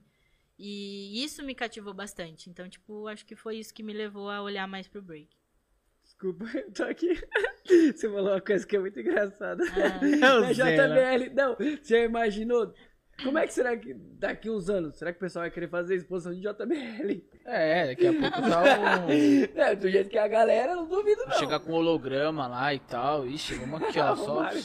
É, não, não que não possa. Tipo assim, eu acredito que isso vai. Mano, é óbvio que é, É muito mais fácil. evolução, Nem né? todo mundo tem tomada, o rádio tem que estar ligado na tomada, É. tá ligado? A não ser que você tenha um milhão de reais pra gastar em pilha, Uhum. né? E, mas assim, é a modernização das coisas e entre não acontecer porque não tem rádio e acontecer porque tem a JBL, sou super a favor do JBL. mas o, o lance de preservar essa parada do rádio, pra mim já era especial. E eu Ah, acreditava que já era uma coisa legal de mostrar, entendeu? Já era significativo. É simbólico. Então é um muito plus. simbólico. É, é, É, simbólico. simbólico, né? aham. Viu? Olha Ah, lá. Aham, Boombox Culture. tem uma pergunta aqui da Brulu Santos. Brulu Santos, isso mesmo. Como Também você. é fotógrafa. Ah, Brulu Ah, Santos. então é tipo um concorrente de nome. Ah, concorrente. Não, não. Mas De você nome, viu que de ela foi a nome. primeira que. Ai. o link. tô brincando, tô brincando, tá? Como você, en- como você entendeu que seu lance no hip hop seria a fotografia? Eu acho que você já respondeu, É, mas foi, fluiu, né? É. Já, a gente já falou É. sobre isso. Aqui tem o do William Footworks, que é- Footwork Squad, desculpa aí. Footwork Squad. Squad, Squad, Squad, Squad, eu errei. Ah, só colocou representa, né? Não fez nenhuma pergunta. Só falou que você representa. Pode crer. né? Tem aqui da, da Briga Bebeia. Qual foi a sua inspiração da Bru pra ela começar a fotografar? É, acho que ela já respondeu de novo, né? É, mas eu tive algumas inspirações, assim, tipo, minha inspiração master, que eu tenho tatuado no braço, Marta Cooper, uma mulher que, mano, pra mim é é tudo que a fotografia de hip hop representa na minha vida, ela é o símbolo, assim. Porque é uma mulher na década de 70, andando pelos trem, vivendo a vida loucamente em Nova York e conhecendo pessoas e conversando com crianças e tipo, mano, no meio disso, ela tava no momento certo, na hora certa e fotografou ah, coisas que a gente é, que ajudam a gente a entender o que é hip hop hoje, tá ligado? Então, pra pra mim, humanidade, né? pra mim ela é incrível. E nacional? Nacional eu gosto de bastante gente. É, Agora, eu não tenho. Não sei quem tá fazendo muita coisa, assim, né? Mas eu tenho muitas pessoas que eu gosto muito das fotografias, né? É, eu tenho o Pablo, que fotografava a Hip Hop Jam. Eu sempre erro o nome da cidade, então eu não vou falar o nome da cidade, mas é no interior de São Paulo. Que, mano, as fotos dele, pra mim, daquele momento ali, eram muito fodas, assim. É, tem uma menina que infelizmente até parou de fotografar, que era a Isabela, a Isabela Dub. E eu lembro que ela até, enfim, sofreu uma violência por parte de um, de um cara na cena. Mas a mina viajava por todo o interior da Bahia, principalmente. Agora ela tá em Fortaleza, se eu não me engano. Mas foi uma pessoa que, mano, eu olhava e falava, cara, que massa, né, velho? Tipo, ela colava nos eventos, fazia várias fotos e tinha um trampo super consolidado, assim, tá ligado? Ela parou de fotografar, enfim. Mas também foi uma parada de, de, de, de se desgostar, sabe? Fazia o bagulho no coração e tal, daí um b-boy foi lá, falou uma parada mó errada pra ela, desanimou e parou, tá ligado? Mas é uma menina que me inspirou pra caralho. Eu não sei se ela sabe disso, mas. Mas ela fez parte do, do, do meu rolê, assim. Sarará, que representa bastante coisa dentro da fotografia hoje. É, fotografia de breaking, né? Ahn, quem mais? O Aleph. Aleph, meu irmãozão, Aleph admiro é- demais o trampo dele.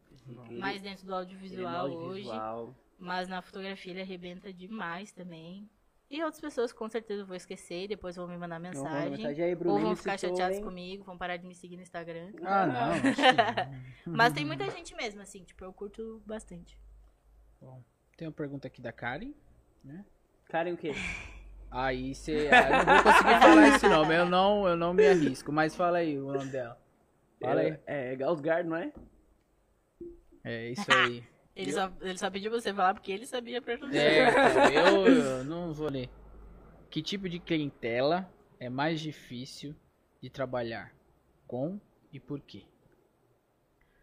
É, com gente. Beleza? Combinado então. Não, ser tem, humano. tem um, um lado do meu trampo que é o lado bem comercialzão, né? Porque eu também pago boleto. Não, não dá pra viver fotografando cipher, né? E daí eu dividi. Eu tenho cultura e trip, propósito de vida, né? O que eu faço, tipo, que eu amo, real. E o que eu faço, que eu gosto muito, mas que eu faço pra sobreviver. Que é foto. Aí tem a Bruna Ferreira Fotografias, né?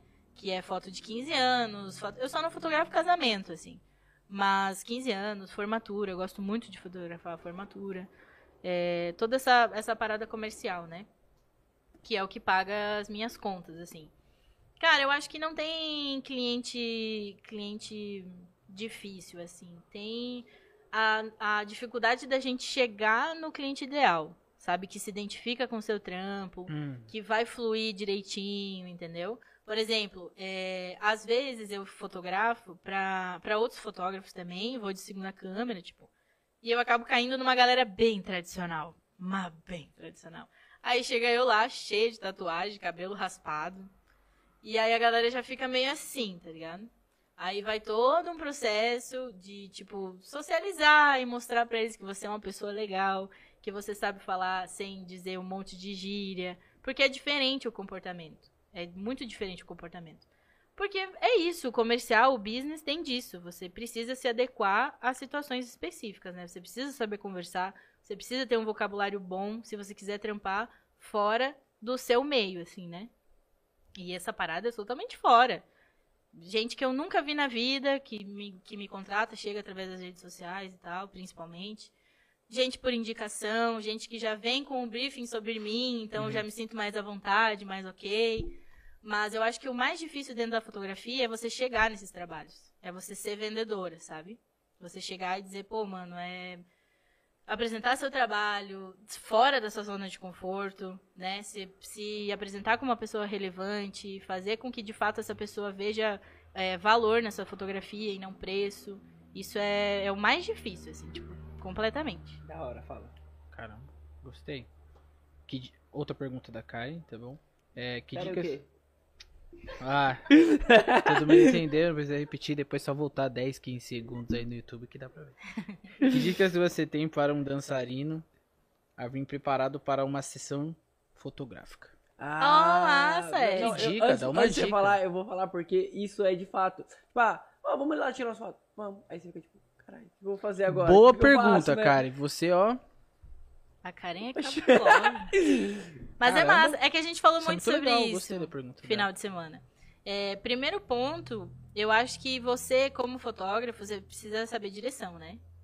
E dentro do seu nicho, você precisa ahn, saber agir diferente conforme cada pessoa que você fotografa. Então, dentro do breaking, de um bailarino, digamos assim, ou enfim, qualquer outra dança, você precisa saber o mínimo daquela dança, primeiro ponto. É, porque você tem que pegar uma boa ponta, se for uma bailarina, sabe? Você tem que pe- pegar uma, uma pose bonita. Mas não é só uma pose bonita pra foto. É uma pose bonita pra dança. Pra dança que ela executa, se ela está se apresentando bem daquela forma, né? Então você precisa sim saber sobre dança, sobre se você for fotografar ballet, se você for fotografar forró, sei lá o que você vai fotografar, você precisa conhecer a dança, minimamente. E eu acho que ah, o que eu, o que passa na minha cabeça, por exemplo, é ah, saber principalmente o que não fazer. Sabe? Por exemplo, Por exemplo, no balé, se, se a ponta da menina, se o, se o calcanhar dela estiver super aparecendo, assim, já não é, não é bom. Não é uma boa ponta. A foto pode estar maravilhosa, você vai congelar o movimento. A galera adora essa frase. Mas não vai estar bom. Não é uma boa foto. Porque a menina não tá apresentando bem aquilo ali, entendeu? E se a menina não. Ah, mas a menina não é uma boa bailarina dela, não vai fazer foto? Não, daí você conhecendo a dança, você vai direcionar ela para que ela apresente o melhor dela. E não forçar ela a fazer uma parada que ela não consegue fazer. Da mesma forma no breaking. É, você vai fazer um ensaio. Primeiro você é, vê como que aquela pessoa se gosta. Isso é, é o feeling também das coisas da pessoa. Você tem que entender como aquela pessoa se gosta. É, do que que ela se identifica, qual a identidade dela dentro do breaking, pra você conseguir passar isso pra foto. E não adianta você gostar de, de sei lá, de air chair e fazer todo mundo fazer air chair, entendeu? A pessoa talvez não se identifica com aquilo, ela gosta mais de outro, outra coisa, entendeu? Ela acha que ela fica extremamente style no top rock, e aí você vai botar a pessoa a fazer air chair. Talvez todo mundo vai saber fazer, não representa ela aquela foto. Então você conhecer a pessoa, trocar uma ideia e, e realmente entender, olhar as redes sociais dela, muito importante, para ver como ela se fotografa, como ela é, se apresenta para as pessoas, isso também é relevante, tá ligado? É, e deixar fluir, deixar ela à vontade, conversar, tipo, trocar uma ideia de verdade. Eu tenho, eu acho que hoje na minha fotografia, assim, eu tenho é, conversado bastante com as pessoas. Não é fácil. Eu acho que não é um trampo fácil.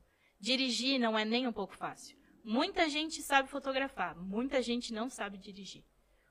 No trampo comercial, você tem várias pessoas te ensinando isso. Tem N cursos que você pode comprar de direção. Facilita muito. Facilita muito você fotografar uma mulher, você fotografar um cara, pessoas normais, né? Mas agora no breaking, a galera acha que é só, vamos lá, Ah, vou Faz fazer aí. aqui, pá. faz aí. Não, mano, eu olho o cenário e eu digo, mano, olha só, aqui a gente tem os prédios. Eu fotografei as meninas no, no final de semana, né? Aqui tem os prédios, eu gosto dessa ponte, a gente foi lá do lado do negócio da São Bento, né? E eu falei, ó, aqui tem os prédios, eu acho que dentro dessa estética fica legal coisas na vertical. Não dá, aqui não vai ficar bom você fazer footwork. Eu acho que não cola com a estética. O legal desse cenário, desse ambiente, é em cima. Então vamos fazer, vamos procurar fazer coisas de pé. Quando eu fui fotografar a Karen, eu gosto muito do lance que ela faz com os braços, porque ela é bem desenhada. Então eu falei, Karen, eu adoro essas fotos que você faz com os desenhos dos braços, porque é diferente e na angulação que eu gosto, que é que é mais grande angular, mais distorcido, fica super massa. Uhum. E eu falei, se você concordar, se você acha que fica bom, eu gostaria de te fotografar um pouco assim pra gente ir vendo. Você vai fotografando e você vai sentindo a pessoa. Você mostra uma foto, ela vai te sugerir alguma coisa, você contrapõe, porque às vezes o cliente não, não sugere coisas que ficam boas. Aí você contrapõe, aí você, sabe? É uma conversa constante, tipo, é, o ensaio são as duas pessoas É, que fazem, realmente não é fácil. mas eu acho que a responsabilidade maior de direção é do fotógrafo. Ah, então a comunicação tem que estar Tem bem que tá alinhada, afiada, né? é. Bem alinhada, tanto do, do fotógrafo, tanto para entender o- a pessoa, tanto para entender o que ela vai fazer, o que, que ela quer transmitir. Nossa, muita coisa. É muita coisa. É, não é fácil, não. Última pergunta aqui dela. O que é pra você um trabalho bem feito na sua área? Porra, isso é Ô, Karen. Pô. Um trabalho bem feito na minha área. Bem feito. Dentro da sua perspectiva, né? Obviamente. Aí tem vários, né? Se é dentro do break, se é fora. e- Aí é você. Eu acho que um trabalho bem feito é aquele que você consegue transmitir é, a sua visão, a sua particularidade como fotógrafo com as ferramentas técnicas que você tem. Por exemplo, muito se fala de, do olhar do fotógrafo, né? Tipo, do, da, porque o jeito que a gente vê as coisas. Realmente, eu, eu, eu vejo as coisas de um- de um- partindo de um olhar fotográfico, né? Mas eu preciso realmente é, encher essa minha bagagem, botar muita coisa nessa minha mala, para que eu consiga ah, fazer bons trabalhos com o recurso técnico que eu tenho. Eu defendo muito que fotografia é vivência. Você vive, você sente as paradas e depois você fotografa. Então, assim, um, um bom trabalho para mim é quando eu consigo fazer isso. Quando eu consigo, tipo, ou quando qualquer pessoa, enfim, consegue mostrar isso pra mim, sabe? Que isso, isso é muito particular, não é certo, não é errado, é o, o particular mesmo.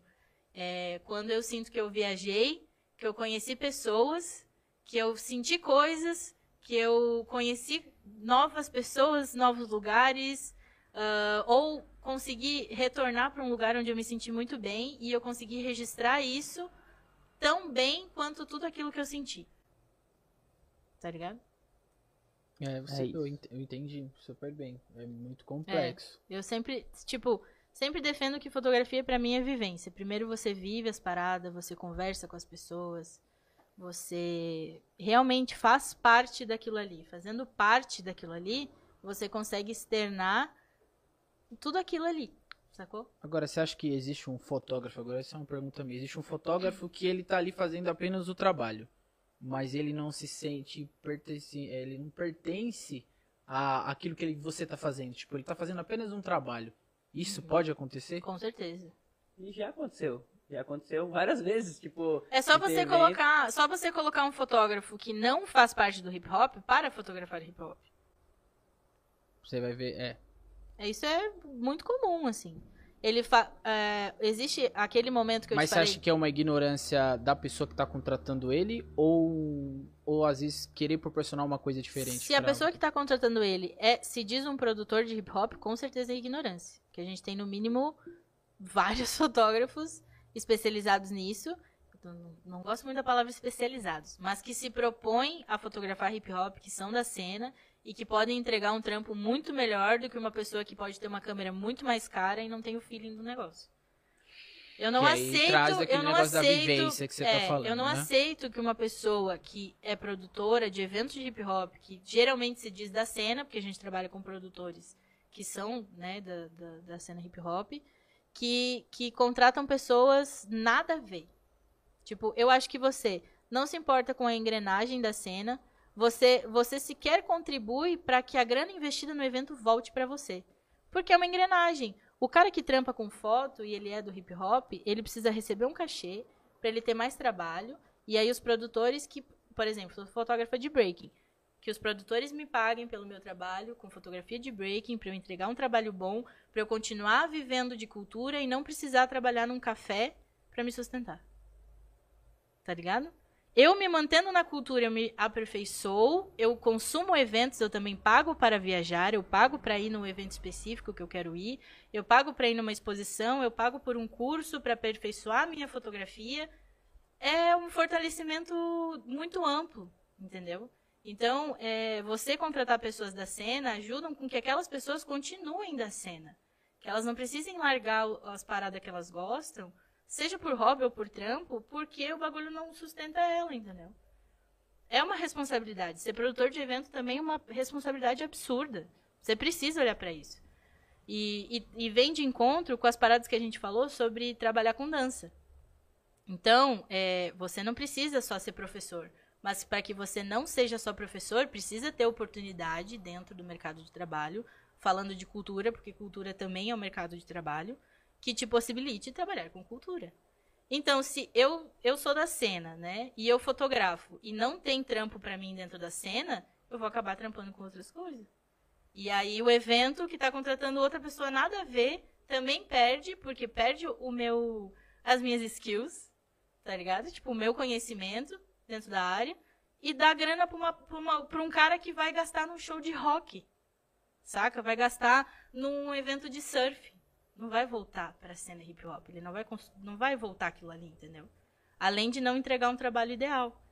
Então, assim, todo mundo ganha se a gente olha direitinho pro, pro hip hop, tá ligado? Isso aí pode eh, remete não só à fotografia, né? Isso aí remete às outras funções dentro do, Tudo. do, a do gente próprio falava muito hop, isso né? no lance do Dentro streetwear, tá ligado?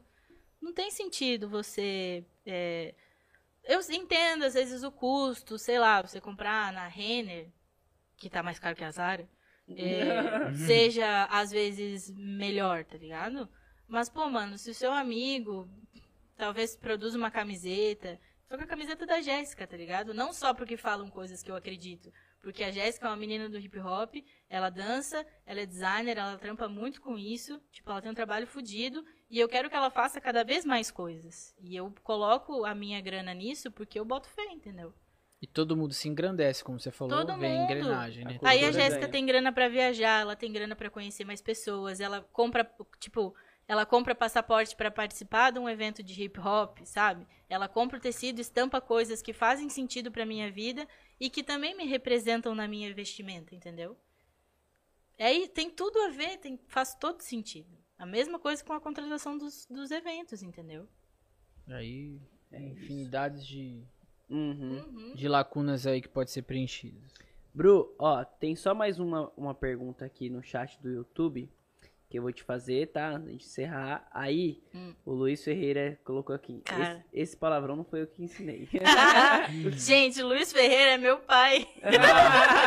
Sou Luiz Ferreira. Eu mandei o link lá pra eles, ele tava Ah, assistindo. Aí, sua filha Daí ele tá vai aqui, falar ó. assim, essa guria só fala 20. E... Porque meu pai fala 20. 20. 20. Você fala vintinho. Aí eu sou, né, a pessoa que fala 20. Ele me olha e fala, hum, 20. Como é? Aí, Bru, quem mandou a pergunta aqui foi Bruna Lúcia dos Santos.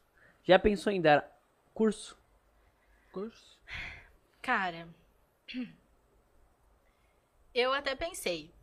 Porque vem de encontro com a, o meu rancinho que eu tenho com a palavra especializado, né? Porque hoje a gente fala em, ah, eu sou especializado em fotos de breaking. Quem que te especializou? Lírio.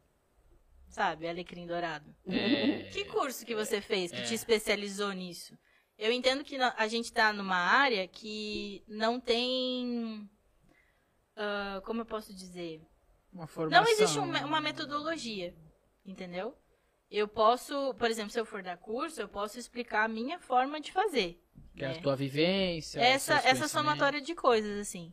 É, mas eu acho que para você ser especializado, você precisa ter uma. uma realmente uma especialização. Um embasamento. precisa- é, e se não tem essa especialização, você precisa criar. Entendeu? Então, assim, a palavra especializado, pra mim, é um pouco. um pouco precipitado. Mas eu penso, tipo, até pelo fato de não ter, eu penso que, que é uma coisa da hora, assim. que tipo, você pode contribuir. mas é uma né? coisa também, muita, Muita responsabilidade, com muito embasamento, com muita técnica, isso super seria possível, assim. Eu não descarto a possibilidade de fazer. Hoje eu só, tipo, preciso pagar meu aluguel, que é caríssimo. E, e eu não, não, não teria hoje condições de, de sustentar um projeto assim. Mas eu acho que, que adiante é uma ideia da hora. Certinho. Bru, fechando, pra você fechar bonito aqui. Gente, que difícil é falar, né? Próximos projetos. Próximos projetos. É, Eu Quem quero escrever a mais. Lua, tá? Eu quero escrever mais. Eu acho que eu já não tenho projetos, eu tenho alguns objetivos, assim, né? Porque a gente vive um momento atípico por causa da pandemia, várias coisas que rolavam não estão acontecendo mais. Algumas coisas surgiram de uma forma diferente, então eu ainda tô me adaptando também a esse novo jeito de, de viver hip hop, sabe? É, Eu acho que, mano, meu objetivo, assim, hoje com a Cultura Trip é conseguir fazer viagens como essa de agora, de estar em São Paulo, de conhecer outras pessoas, de ter possibilidade dessa troca, mas de desenvolver bastante esse negócio da fala, sabe, com as pessoas, assim. Eu acho que isso. Hoje, o que eu sinto muito íntimo, assim, meu, é que eu preciso dessa troca um pouco mais, sabe? Não só as fotografias, assim. Eu quero olhar, tipo, pra uma foto e, e lembrar do que eu falei com a pessoa, sabe? Tipo, lembrar quem é essa pessoa. E é muito difícil, cara. Muito difícil, assim. E eu tenho. O meu objetivo hoje com a Cultura Trip é desenvolver isso. Se isso vai virar um projeto, se isso vai virar uma exposição, eu acho que depois a gente vai decidir. Depois eu vou decidir, né? Mas, é, por enquanto, eu só, eu só gostaria de viver mais essa parada, sabe? Eu me afastei um pouco, por N motivos pessoais e tal. Passei por um- uma grande mudança na vida, de, de me desligar da cidade de onde eu morava, das pessoas, né, com quem eu vivia. E, e isso mexeu bastante, assim, com as estruturas, né? Então, hoje o meu objetivo é retomar algumas coisas e aprender coisas novas dentro da Cultura Trip. A- acho que aprender um novo jeito de fazer com a mesma essência que eu tinha antes. É isso. Bru, gostaria muito de agradecer a sua participação aqui com a gente, né? É, como eu falei pra Mila, né? E eu sou muito sincero nas coisas, né? Não conhecia. Agora, tipo assim, meu, eu falei, caraca, velho. É tipo assim, é. Cara, como é que você não conhece, né? Tipo, Uhum. pô. É, E assim. fiquei ignorância. muito- Ignorância. Não, é, não, mas é o que eu, Eu falei. também não eu falei- conhecia, eu não falei vou pra- mentir. com a Mil, eu falei, tipo, também falei pra Bruna, né? Que assim, a gente ainda tem esse, esse machismo dentro da gente, né? É. Que a gente tá, tipo, tá mudando, a gente tá, tá tentando, assim, entender melhor, né? Então, às vezes, peca em muitas coisas e, tipo, é aprendizado, né, pra gente também. Mas, assim, agora, né? Tipo, sei que é uma pessoa tipo, que tem muito peso na cena por toda a sua história, por tudo que você construiu, por tudo que você tem feito, né? Igual eu falei, pô, você, o que você faz, você é break. É break, porque quando você leva uma fotografia de break, você está levando tudo, tudo isso aqui, toda a nossa carga, toda a nossa energia para um lugar que as pessoas vão olhar e vão falar, pô, que legal que existe isso. Que da hora, que maneiro. E eu falei que possivelmente possa ser a pessoa que vai voltar para colar no evento para falar, pô, quero ver isso aqui de perto. Então você é break. Então valeu mesmo, Bru. Obrigado de coração por ter somado aí com a gente. Obrigado. Tamo junto. Obrigado mesmo. Obrigada pelo Obrigado. espaço também. Acho que é importante. É, o lance do podcast eu acho super incrível. Sou uma consumidora de, de podcasts. E eu acho que precisa, né, desse espaço, desse, dessa estrutura, desse olhar assim, tipo, não, mano, É. da ambulância passando. E- mas, tipo, é, é muito foda, mano. Tipo, massa que existe esse espaço e que ele tem continuidade também. Acho que a continuidade é a coisa mais importante que a gente precisa, assim, dos projetos, principalmente no Brasil. Porque é aquilo, né, mano? Eu sei que demanda recurso, mas é a parada que você abraça com, com responsabilidade, tá ligado? Então, que o podcast tenha uma vida longa e próspera. É isso. Ah, que isso. Então valeu, valeu. Valeu, muito obrigado a todo mundo que ficou aqui até o final, que curtiu E- com a gente, que veio ver a Bru com nós. Então, brigadão, rapaziada. Gostei, Esse aqui gostei. foi mais um É Break Podcast. Tamo junto e até a próxima! Ah.